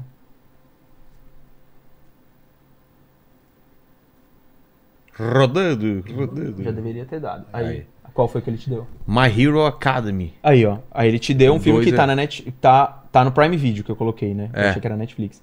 Aí você clica, Já vai direto? já vai direto. Ah, mano. Entendeu? Mas você não fez a programação, né? Você tem a ideia e alguém programa o aplicativo. Então, esses dois amigos meus são programadores, eles fizeram, eu tive a ideia, e aí eu fiz num guardanapo. Tipo, como funcionaria. E eu mandei, Luigi. Então, olha que Luigi é o nome dele. Mandei aqui, ó. Falei, cara, o menu tem que ser assim, a ideia tem que ser assada. blá, blá, blá. Aí ele, eles fizeram em 20 dias, bicho. Nossa, mano. 20 dias. E agora a gente tá. Conseguiu novos, novas rodadas de investimento pra lançar ele fora do Brasil. Pra levar pra outros lugares, porque ele virou uma comunidade também, né? Porque, tipo, a galera, você entra aqui numa Hero Academia, ele vai mostrar as críticas das pessoas. Entendi. Como o IMDB tem, como o Rotten Tomatoes tem. E a gente tá tentando crescer ele cada vez mais, né? Mas é um. E ele tem um site agora, tipo, tá crescendo aos poucos, mas é algo que eu levo junto dessa ideia, por isso que eu falei de curadoria, sabe? Porque isso aqui é curadoria. Tipo, tem os 200 mil filmes que você vê lá na Netflix, não adianta, cara. Caramba, você... Ninguém vai assistir, senão você vai, você vai ficar meia hora na, É. na Netflix você vai assistir Friends. Quer dizer, nem tem mais Friends, né? É, Mas você vai assistir não- alguma coisa. Você não consegue chegar e você perde. Eu acho que a maior. Pelo menos pra mim, o, meu, o maior pânico que eu tenho é, é, Porra, deve ter algum filme muito bom que eu tô deixando de assistir. Exato, que você tá perdido. É. Porque, que não por- é hypada, entendeu? Isso, porque o que que acontece? É, esse tipo de indicação, a gente não dá indicação do novo filme da semana da Netflix. Pra que que eu vou dar? Todo mundo tá falando dele, né? E, e a Netflix vai colocar É, lá. exato, Ela exato. precisa colocar lá, sabe? Tem muita coisa escondida, né? Exato. E é de. E pros players de streaming, isso é dinheiro parado, bicho. Claro. Você tem que requentar o, o- o conteúdo, é. sabe? Então isso foi algo que a gente criou pensando nessa curadoria, pensando nesse tipo de, de, de ideia de acelerar o tempo das pe- de economizar tempo, sabe? A gente salva tempo. A gente. É. Você pode ter uma experiência melhor. E você pode, tipo, não precisa ser o filme do dia, não precisa ser o hype do dia, Não. não. Vai ver um filme novo, vai ver um filme diferente, sabe? Vai ver. E a gente, a gente escolhe as dicas a dedo pelos perfis, né? E aí tem uma inteligência artificial. A gente vai lançar a segunda, o chip 2.0 agora em julho, com a parte de inteligência artificial, onde você vai pedir por voz. Entendi. Né? A gente já tem o beta, onde você ou pede por voz ou você escreve. Do tipo, o Vilela vai lá e pede, cara, eu quero assistir um filme do Quentin, que é estilo Quentin Tarantino no espaço. Tá. E aí a nossa inteligência artificial vai te dar um vai te dar uma dica. Então, estamos preparando para que isso aconteça. Foi uma foi uma ideia que eu tive na época de Omelete, que não foi pra frente. Aí eu guardei quando chegou a pandemia, eu falei: "Ah, cara, é a hora". É. E aí Não, rendeu. a ideia é muito boa, cara. Manda, Leni, qual é a dúvida do pessoal aí? Ó, é o seguinte, o Christian acabou de falar aqui que o Chipu ajudou ele muito. é, Ah, que só, é, é, só que as sugestões é, eram a respeito dos filmes da Marvel e da DC Comics. Ele tá falando aqui que ajudou bastante ele. Que bom. É, aí é o seguinte, tem uma pergunta aqui do, do Gui. É, eu, Gui, ele colocou aqui, né? Ele fala, é, Vilela, pergunta sobre a série do Netflix, é, a Dirk Gi- Giant, que é, é, a de- Academia de Detetive Dirk Giant. Se você chegou a assistir. Ah, eu não assisti. Eu Eu, acho que essa é do. Elijah Wood, eu acho. É, é. É, eu não assisti essa série. Não, dizem, falam muito bem dela, mas eu nunca assisti essa, não. E aí tem o Tem alguma coisa co- do, do cara do, do mochileiro da, das- da- Tem? Eu acho que tem, cara. Eu não, não É. lembro dela, não. Alan. Como chama lá o cara, o escritor? Mas vê se o cara comenta aí depois. Tá bom. Ó, o Diego o Sov- Sovaca, ele falou o seguinte aqui, ó. Tiagão, você acredita que Star Wars está sendo reescrito pelo ponto de vista de Kathleen Kennedy? Abraços. Como assim? Ah, cara, Star Wars tá passando por um por uma reforma completa, né? Depois do depois do fracasso ali que foi o o episódio 9 em termos de recepção de público, apesar de ter feito muito dinheiro, é, eles estão passando por uma reforma gigante, assim. Eles vão trazer novos filmes, mas eu não acho que é a Kathleen Kennedy que tá fazendo isso, não. É, eles estão mo- trazendo novos roteiristas e a gente só vai ver o que que vai ser Star Wars de verdade daqui a uns dois, três anos. Mas vai ter muito do que a gente tá vendo em Mandaloriano. É? Muito, muito, muito, muito. Tenho a menor dúvida. O que a gente tá Essas vendo em Mandaloriano aí. hoje. É, o que a gente tá vendo em Mandaloriano vai ver em agosto em Ahsoka. É o, é o futuro de Star Wars, pelo menos eu acho pra próxima década, assim. O Adeir Ribeiro, ele falou que é o seguinte: é verdade que o dublê do Pantera Negra é brasileiro? Hum, se for, novidade. É. Se for, é novidade. Não tô sabendo. E, E outra, só uma coisa. Cada um desses atores, né, desses personagens, tem assim. Dezenas de dublês. Ah, é? Não é Dez- um cara Não, só? não, dezenas. Dar o exemplo do John Wick, por exemplo. Mas por quê? O... Porque depende muito da cena. Ah, o, o Existem cara dublês é o é pra Exatamente. andar de moto. pra- Exatamente. Ah. O John Wick, por exemplo, o Keanu Reeves, ele tem dublês de carro, tem dublês de moto, tem dublê de luta, tem dublê disso, sabe? Então cada um apresenta coisa diferente. Dificilmente existe um dublê só. Existe um cara que vai estar na maioria das cenas, por exemplo, do Chris Evans, do Capitão América, ele ficou até famoso. Ele é o cara que tá em quase todos os filmes do, do Chris Evans como Capitão América. Mas dependendo de uma cena específica ou do filme específico, são vários atores, são vários dublês diferentes pro mesmo personagem. Entendi. O Flávio tá pedindo aqui pra você falar alguma coisa sobre a nova série do Loki. A segunda temporada do Loki, cara, essa Ela termina bem, né? Muito, muito bem. O, pro- o problema dessa essa nova série do Loki já ganhou data, inclusive, em outubro, né? Ela estreia em outubro, é a segunda temporada. E a gente vai ver não só a continuação da primeira, como a continuação disso aqui. É. Né? Como a continuação Do. Quanto Mania do vilão. Só que o grande mistério que tá em volta disso é o seguinte. Quem. O vilão vai aparecer mesmo? Já que o Jonathan Majors tá É. com esses problemas na justiça.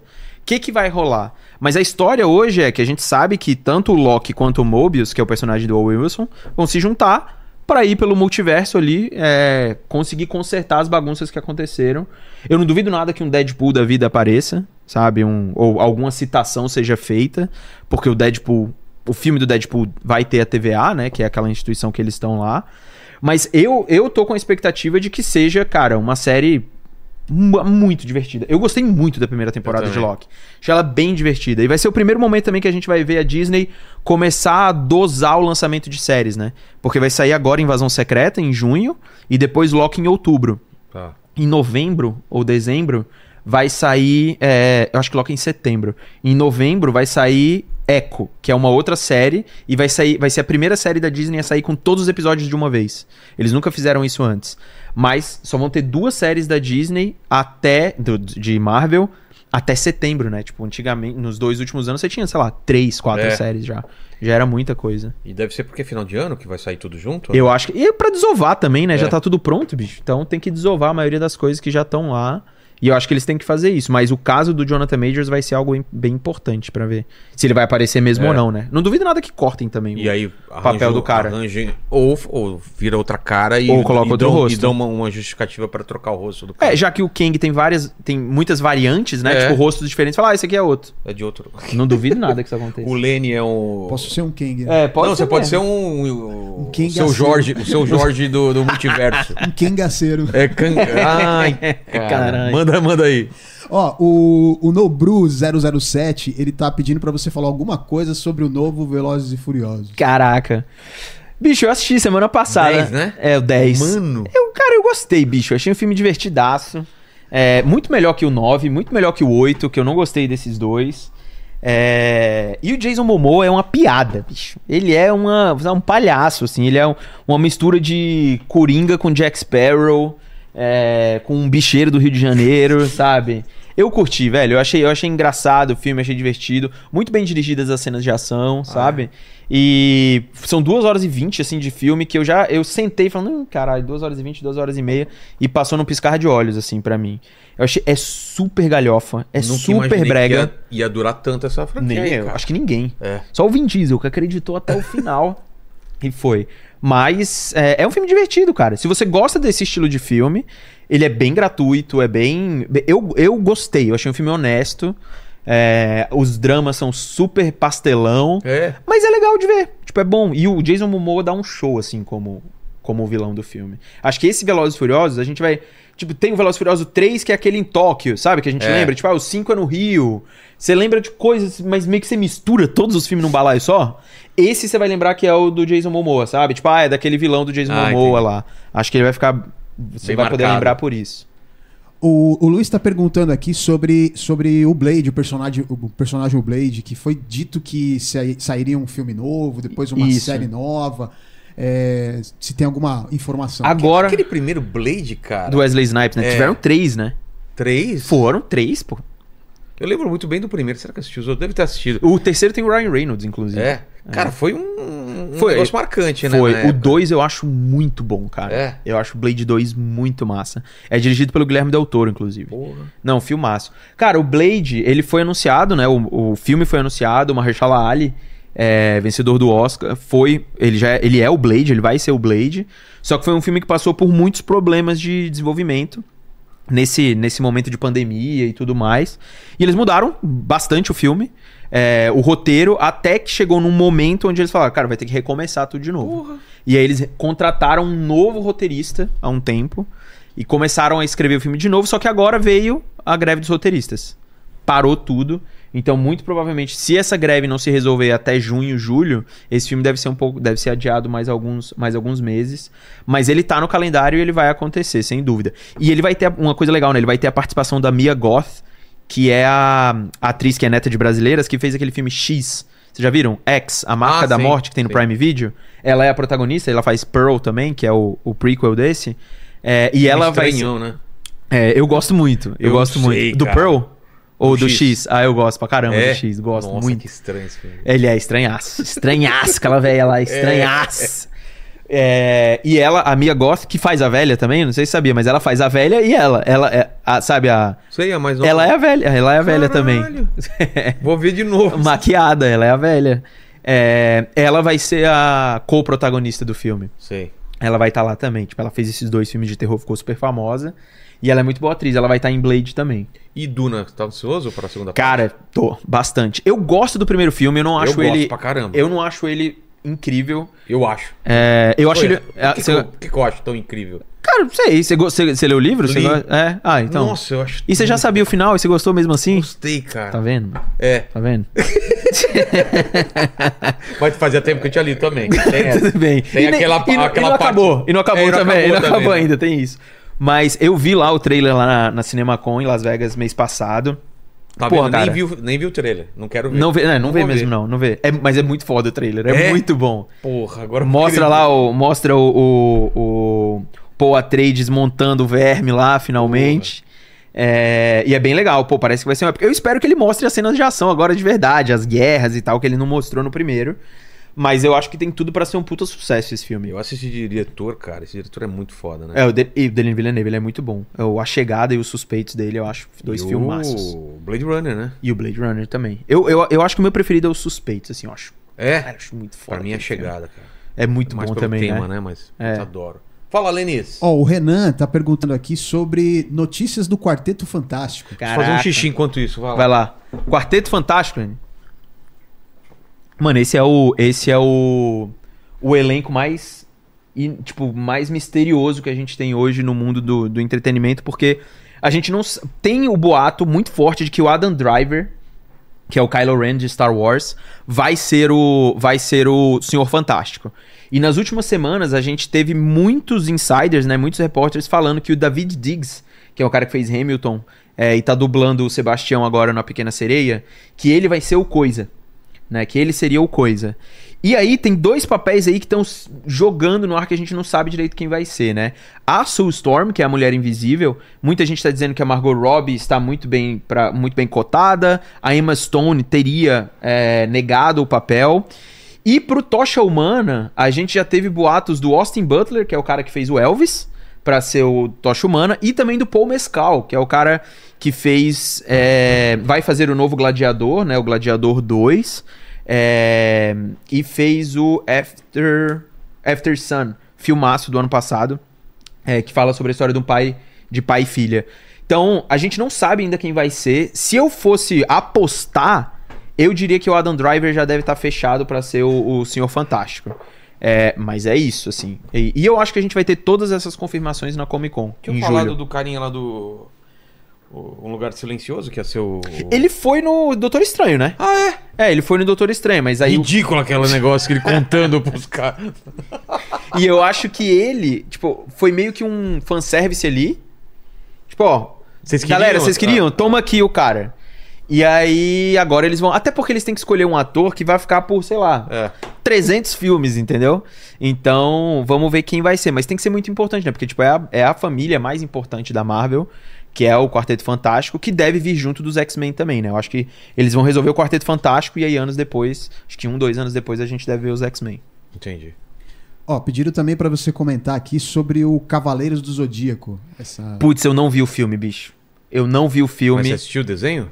Demais. É? Muito, sou É não é da fãzaço. É, Você assistiu ou não? Assi- Assisti algumas, alguns Não, episódios, assisti, não era muito não fã. eu assisti demais. fãzaço? Porra. Comprava a revista Meu, Herói? meu, meu universo. Opa, É? demais!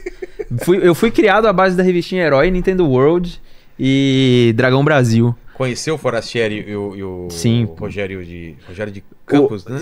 No Rogério, não. Conheci, conheci ó, o Trevisan que fez Dragão também e, e- e relançaram. Forastieri também. Pablo Miyazawa, É. que fez, fez a Nintendo World. É, cara, eu fui criado à base dessas três vezes. Eu ia, eu ia pra banca quase. Sério, eu ia pra banca quase todo dia, bicho. É. Mano, eu tinha pilhas de revista em casa, assim, tipo, da. Era da Nintendo World primeiro, é, da Gamers, que o Fábio, o Fábio Santana também fez muitos guias. É, tinha EGM Brasil, putz, tinha muitas, muitas, muitas. A Ed, depois que o Fabão também editou. É, eu era fissurado em videogame, bicho. Fissurado, assim. Tipo, então, eu tive pilhas e pilhas de revista até que eu me mudei pra São Paulo e tive que dar Desfez todas, tudo. assim, me desfez. Porque eu também era- sou muito desapegado com as coisas. Não, não, não guardo muita coisa em casa, não, assim, de, de item. E, mas o Cavaleiro Zodíaco, cara, eu assisti muito quando eu era moleque.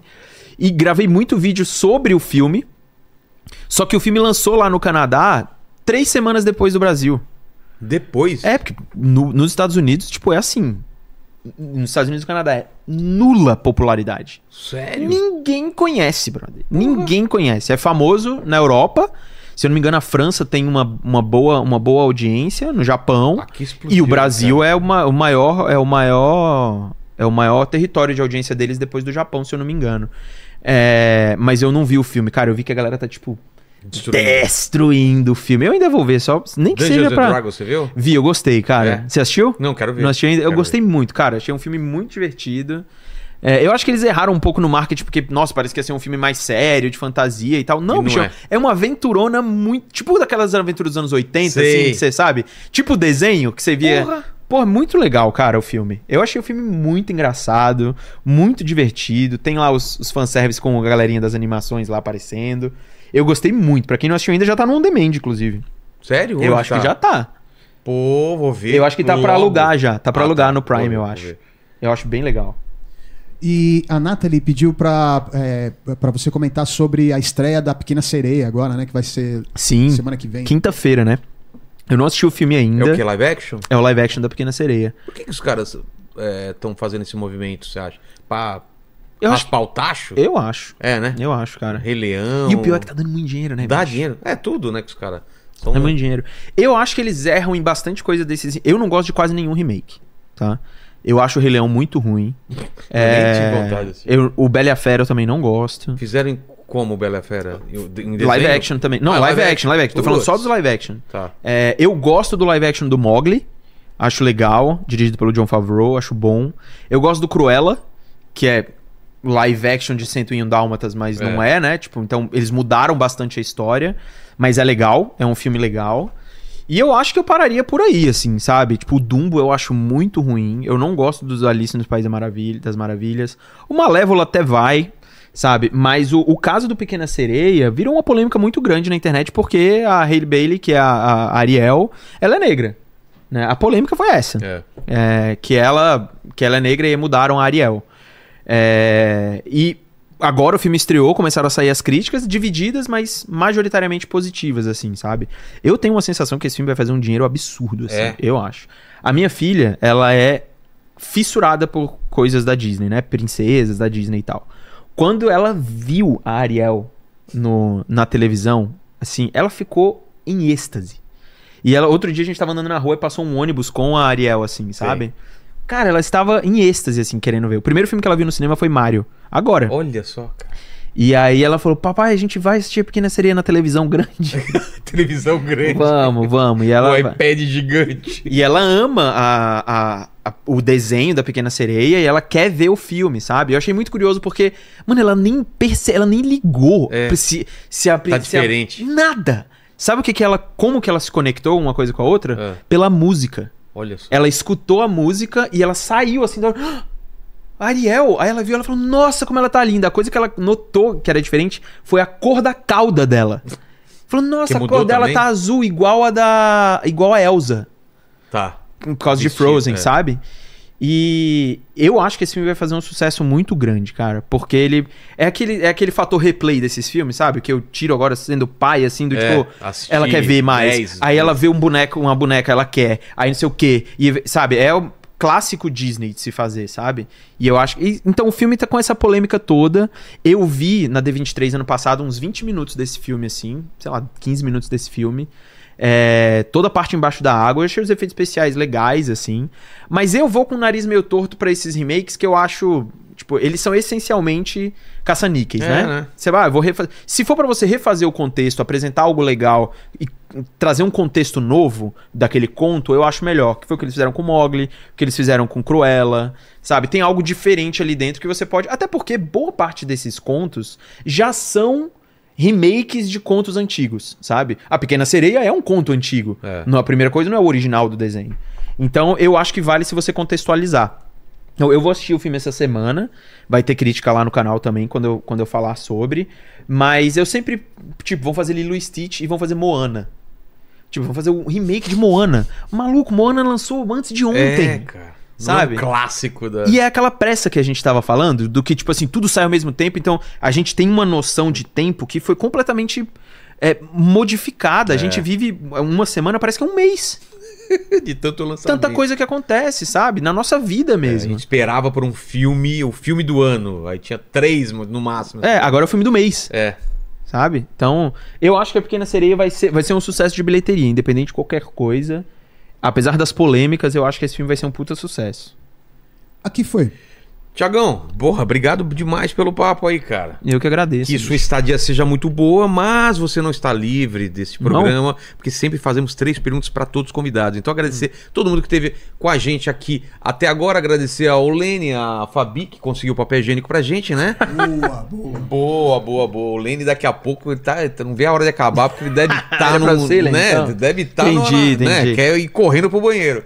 E eu Deixa enrolando numa, aqui, Deixa numa mano. câmera nele aí, vai pra lá. Lá, né? deixa fixo numa câmera aí, cara. Tiagão, a gente falou da sua, da sua carreira, da sua história de vida, olhando pra trás, qual que você acha que foi o momento mais difícil que você passou? O mais difícil que eu passei. Cara, foi quando eu decidi ir pra São Paulo, eu acho. É mesmo? É. É, Foi o momento mais difícil, assim. E, e também, e ao mesmo tempo que. Eu acho que são dois momentos. Esse quando eu decidi ir pra São Paulo, que não tinha nada. É, e quando eu saí do Omelete, porque eu decidi dar uma. virar a minha vida de cabeça pra baixo, né? É difícil, né? Você sai de uma coisa que tá estabelecido pra tentar uma coisa nova, sempre é, é difícil. É, e, e para mim era isso. Eu, eu queria sair da minha zona de conforto, né? Eu precisava ser desafiado, eu precisava fazer algo novo. É, Não é que eu, que eu tava cansado de fazer o que eu fazia. Pelo contrário, eu continuei fazendo, faria de novo e tudo mais, mas eu queria um desafio diferente, maior e que fosse. e que me deixasse desconfortável, sabe? Porque eu precisava de algo que me incomodasse. Então, E, e esse foi um momento muito difícil. Deu sozinho ali, tipo, o teu escutando. canal hoje em dia, você controla ou você é obrigado? Porque eu não quero assistir esse filme, vou ter que assistir pra, porque precisa fazer review. Ou você faz só o que você quer?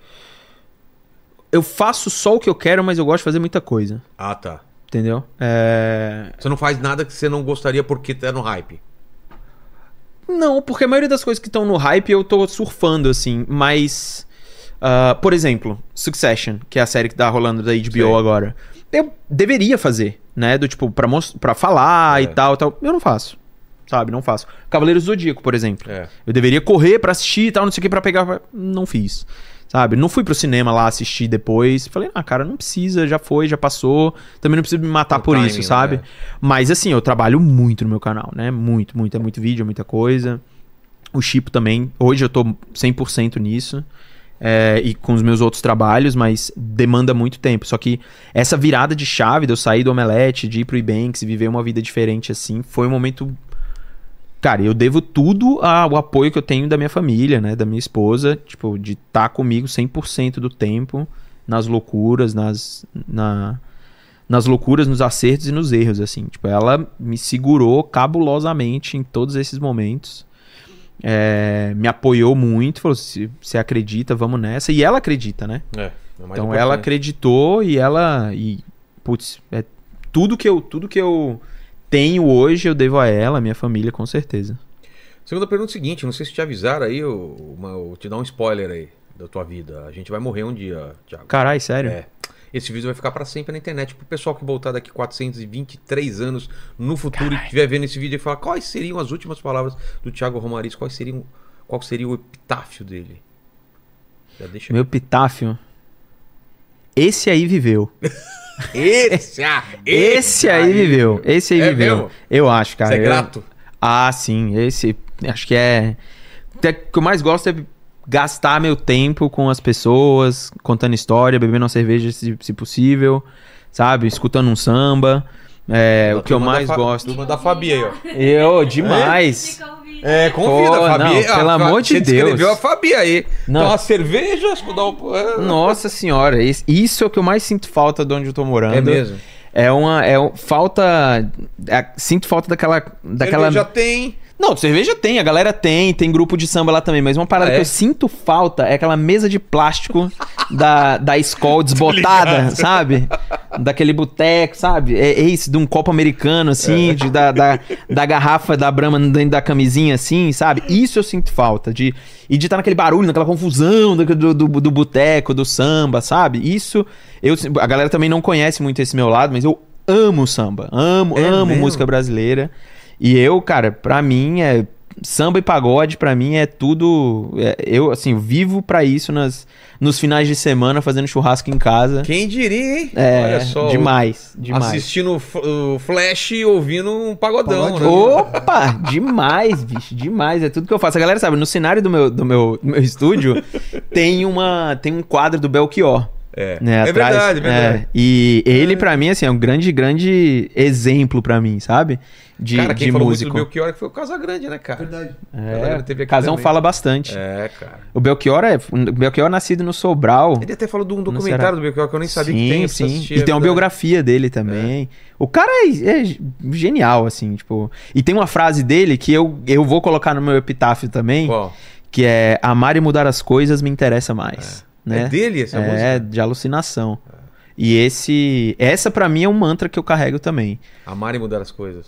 Me interessa mais. Eu acho que é, é esse é o negócio. Mudar. Mudar as coisas, vai ser chato, sabe? Mudar, É. mas fazer isso de uma Fazer forma diferença. apaixonada. É. Exatamente. E a terceira pergunta, se você tem alguma questão aí.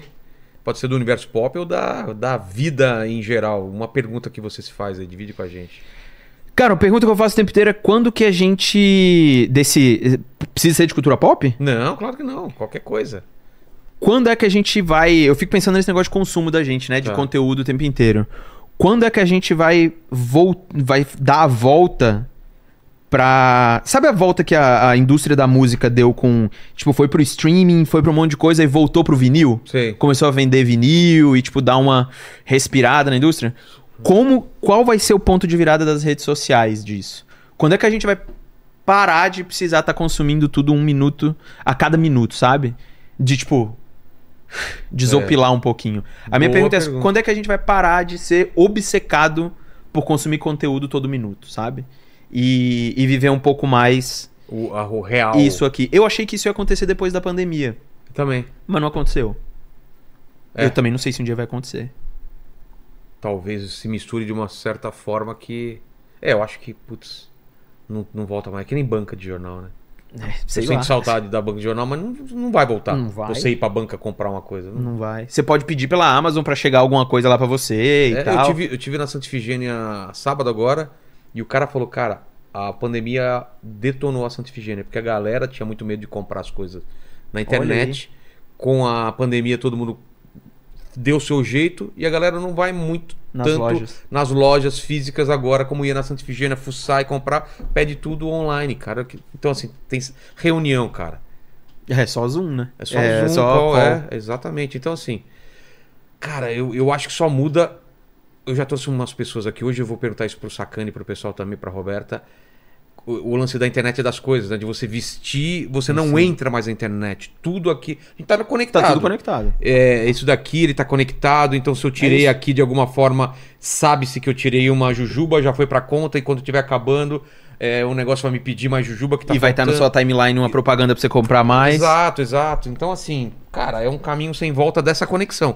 Agora, eu acho que as pessoas estão dando valor pra shows, que é o- Então. a reunião, né? É, É aquele aspecto coletivo, é, né? Da coletivo, é, coisas ao vivo, é, papo de bar, essas coisas estão voltando. Não é que acabou a rede social, só acumulou. O problema realmente é que a gente perde muito tempo, cara, muito tempo. Eu é um policiamento diário, ainda mais porque eu, que nem você, trabalho com isso, então a gente tem que ter um.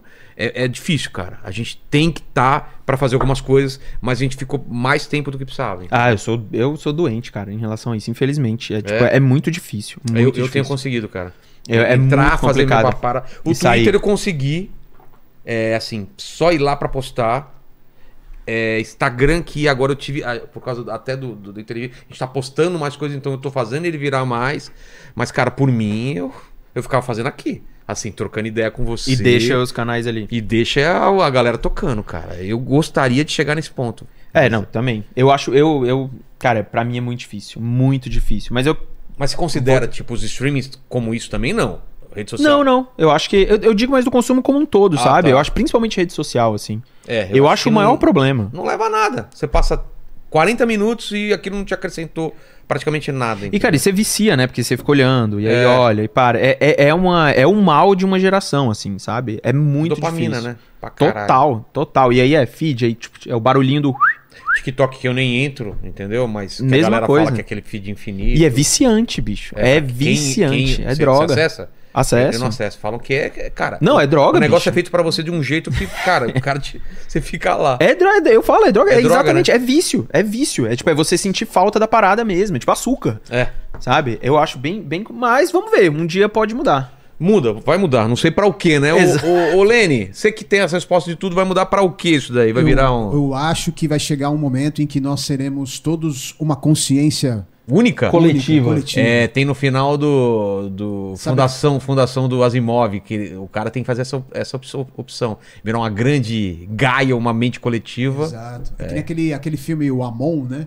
Amon? Amon é um filme da Eu Netflix. assisti, inclusive, cara, eu não lembro. Tem essa parada também de ser uma. Você passa Você por uma lembra pessoa disso? na Não. rua, a- na, na- na sua visão já te dá todos os dados Ah, da tá, tá, pessoa. tá. É, isso sim. Ah, O que não, sim, tá sim, sim, sim, É, sim, isso sim. eu lembro. É até bem Sim. legal nos gráficozinhos. Sim, sim, sim. Passaria, daria idade, tipo sanguíneo, não sei Se o quê. tá devendo pra polícia. Solteiro, casado, né? Tipo, Ah, se tá traindo o, tá com doença venérea, né? Tá tudo lá. Pode crer. Lene, é contigo aí, cara. É isso aí, galera. Se você chegou até aqui e não deu like nesse Ele é meio vídeo, Xuxa, né? Você viu que ele falou você? Xuxa. Você, que bonitinho, né? Que você. escapa o ar de vez em quando. Aí eu vou pedir pra você dar like no vídeo, se inscrever no canal, se tornar membro, né? E ativar o sininho para as notificações. E posso falar a frase? Claro, você prestou atenção no papo, é contigo agora. Ah, então, galera, escreve aí, ó, nos comentários aí, terceiro olho. Terceiro olho, então, tipo, cara, isso a galera vai entender errado. Se você chegou até o final desse vídeo, então escreva nos comentários terceiro ouro, que a gente sabe que você sabe, que você sabe que a gente sabe. E se inscreva no canal do Thiago Romariz, tá como Thiago Romariz mesmo. né? Exatamente. E exatamente. rede social também, tudo igual. Mesma coisa, tudo tudo igual. E o Chipo. Tipo, C-H-I-P-P-U. Só baixar em qualquer aplicativo. Baixarei aplicativo. eu e Dona Iraídes, né? Minha mãe. Eu já baixei aqui já. Minha mãe é viciada, cara. É? Viciada. Então ela, Ela vai adorar. curtir, ela vai curtir. Até mais.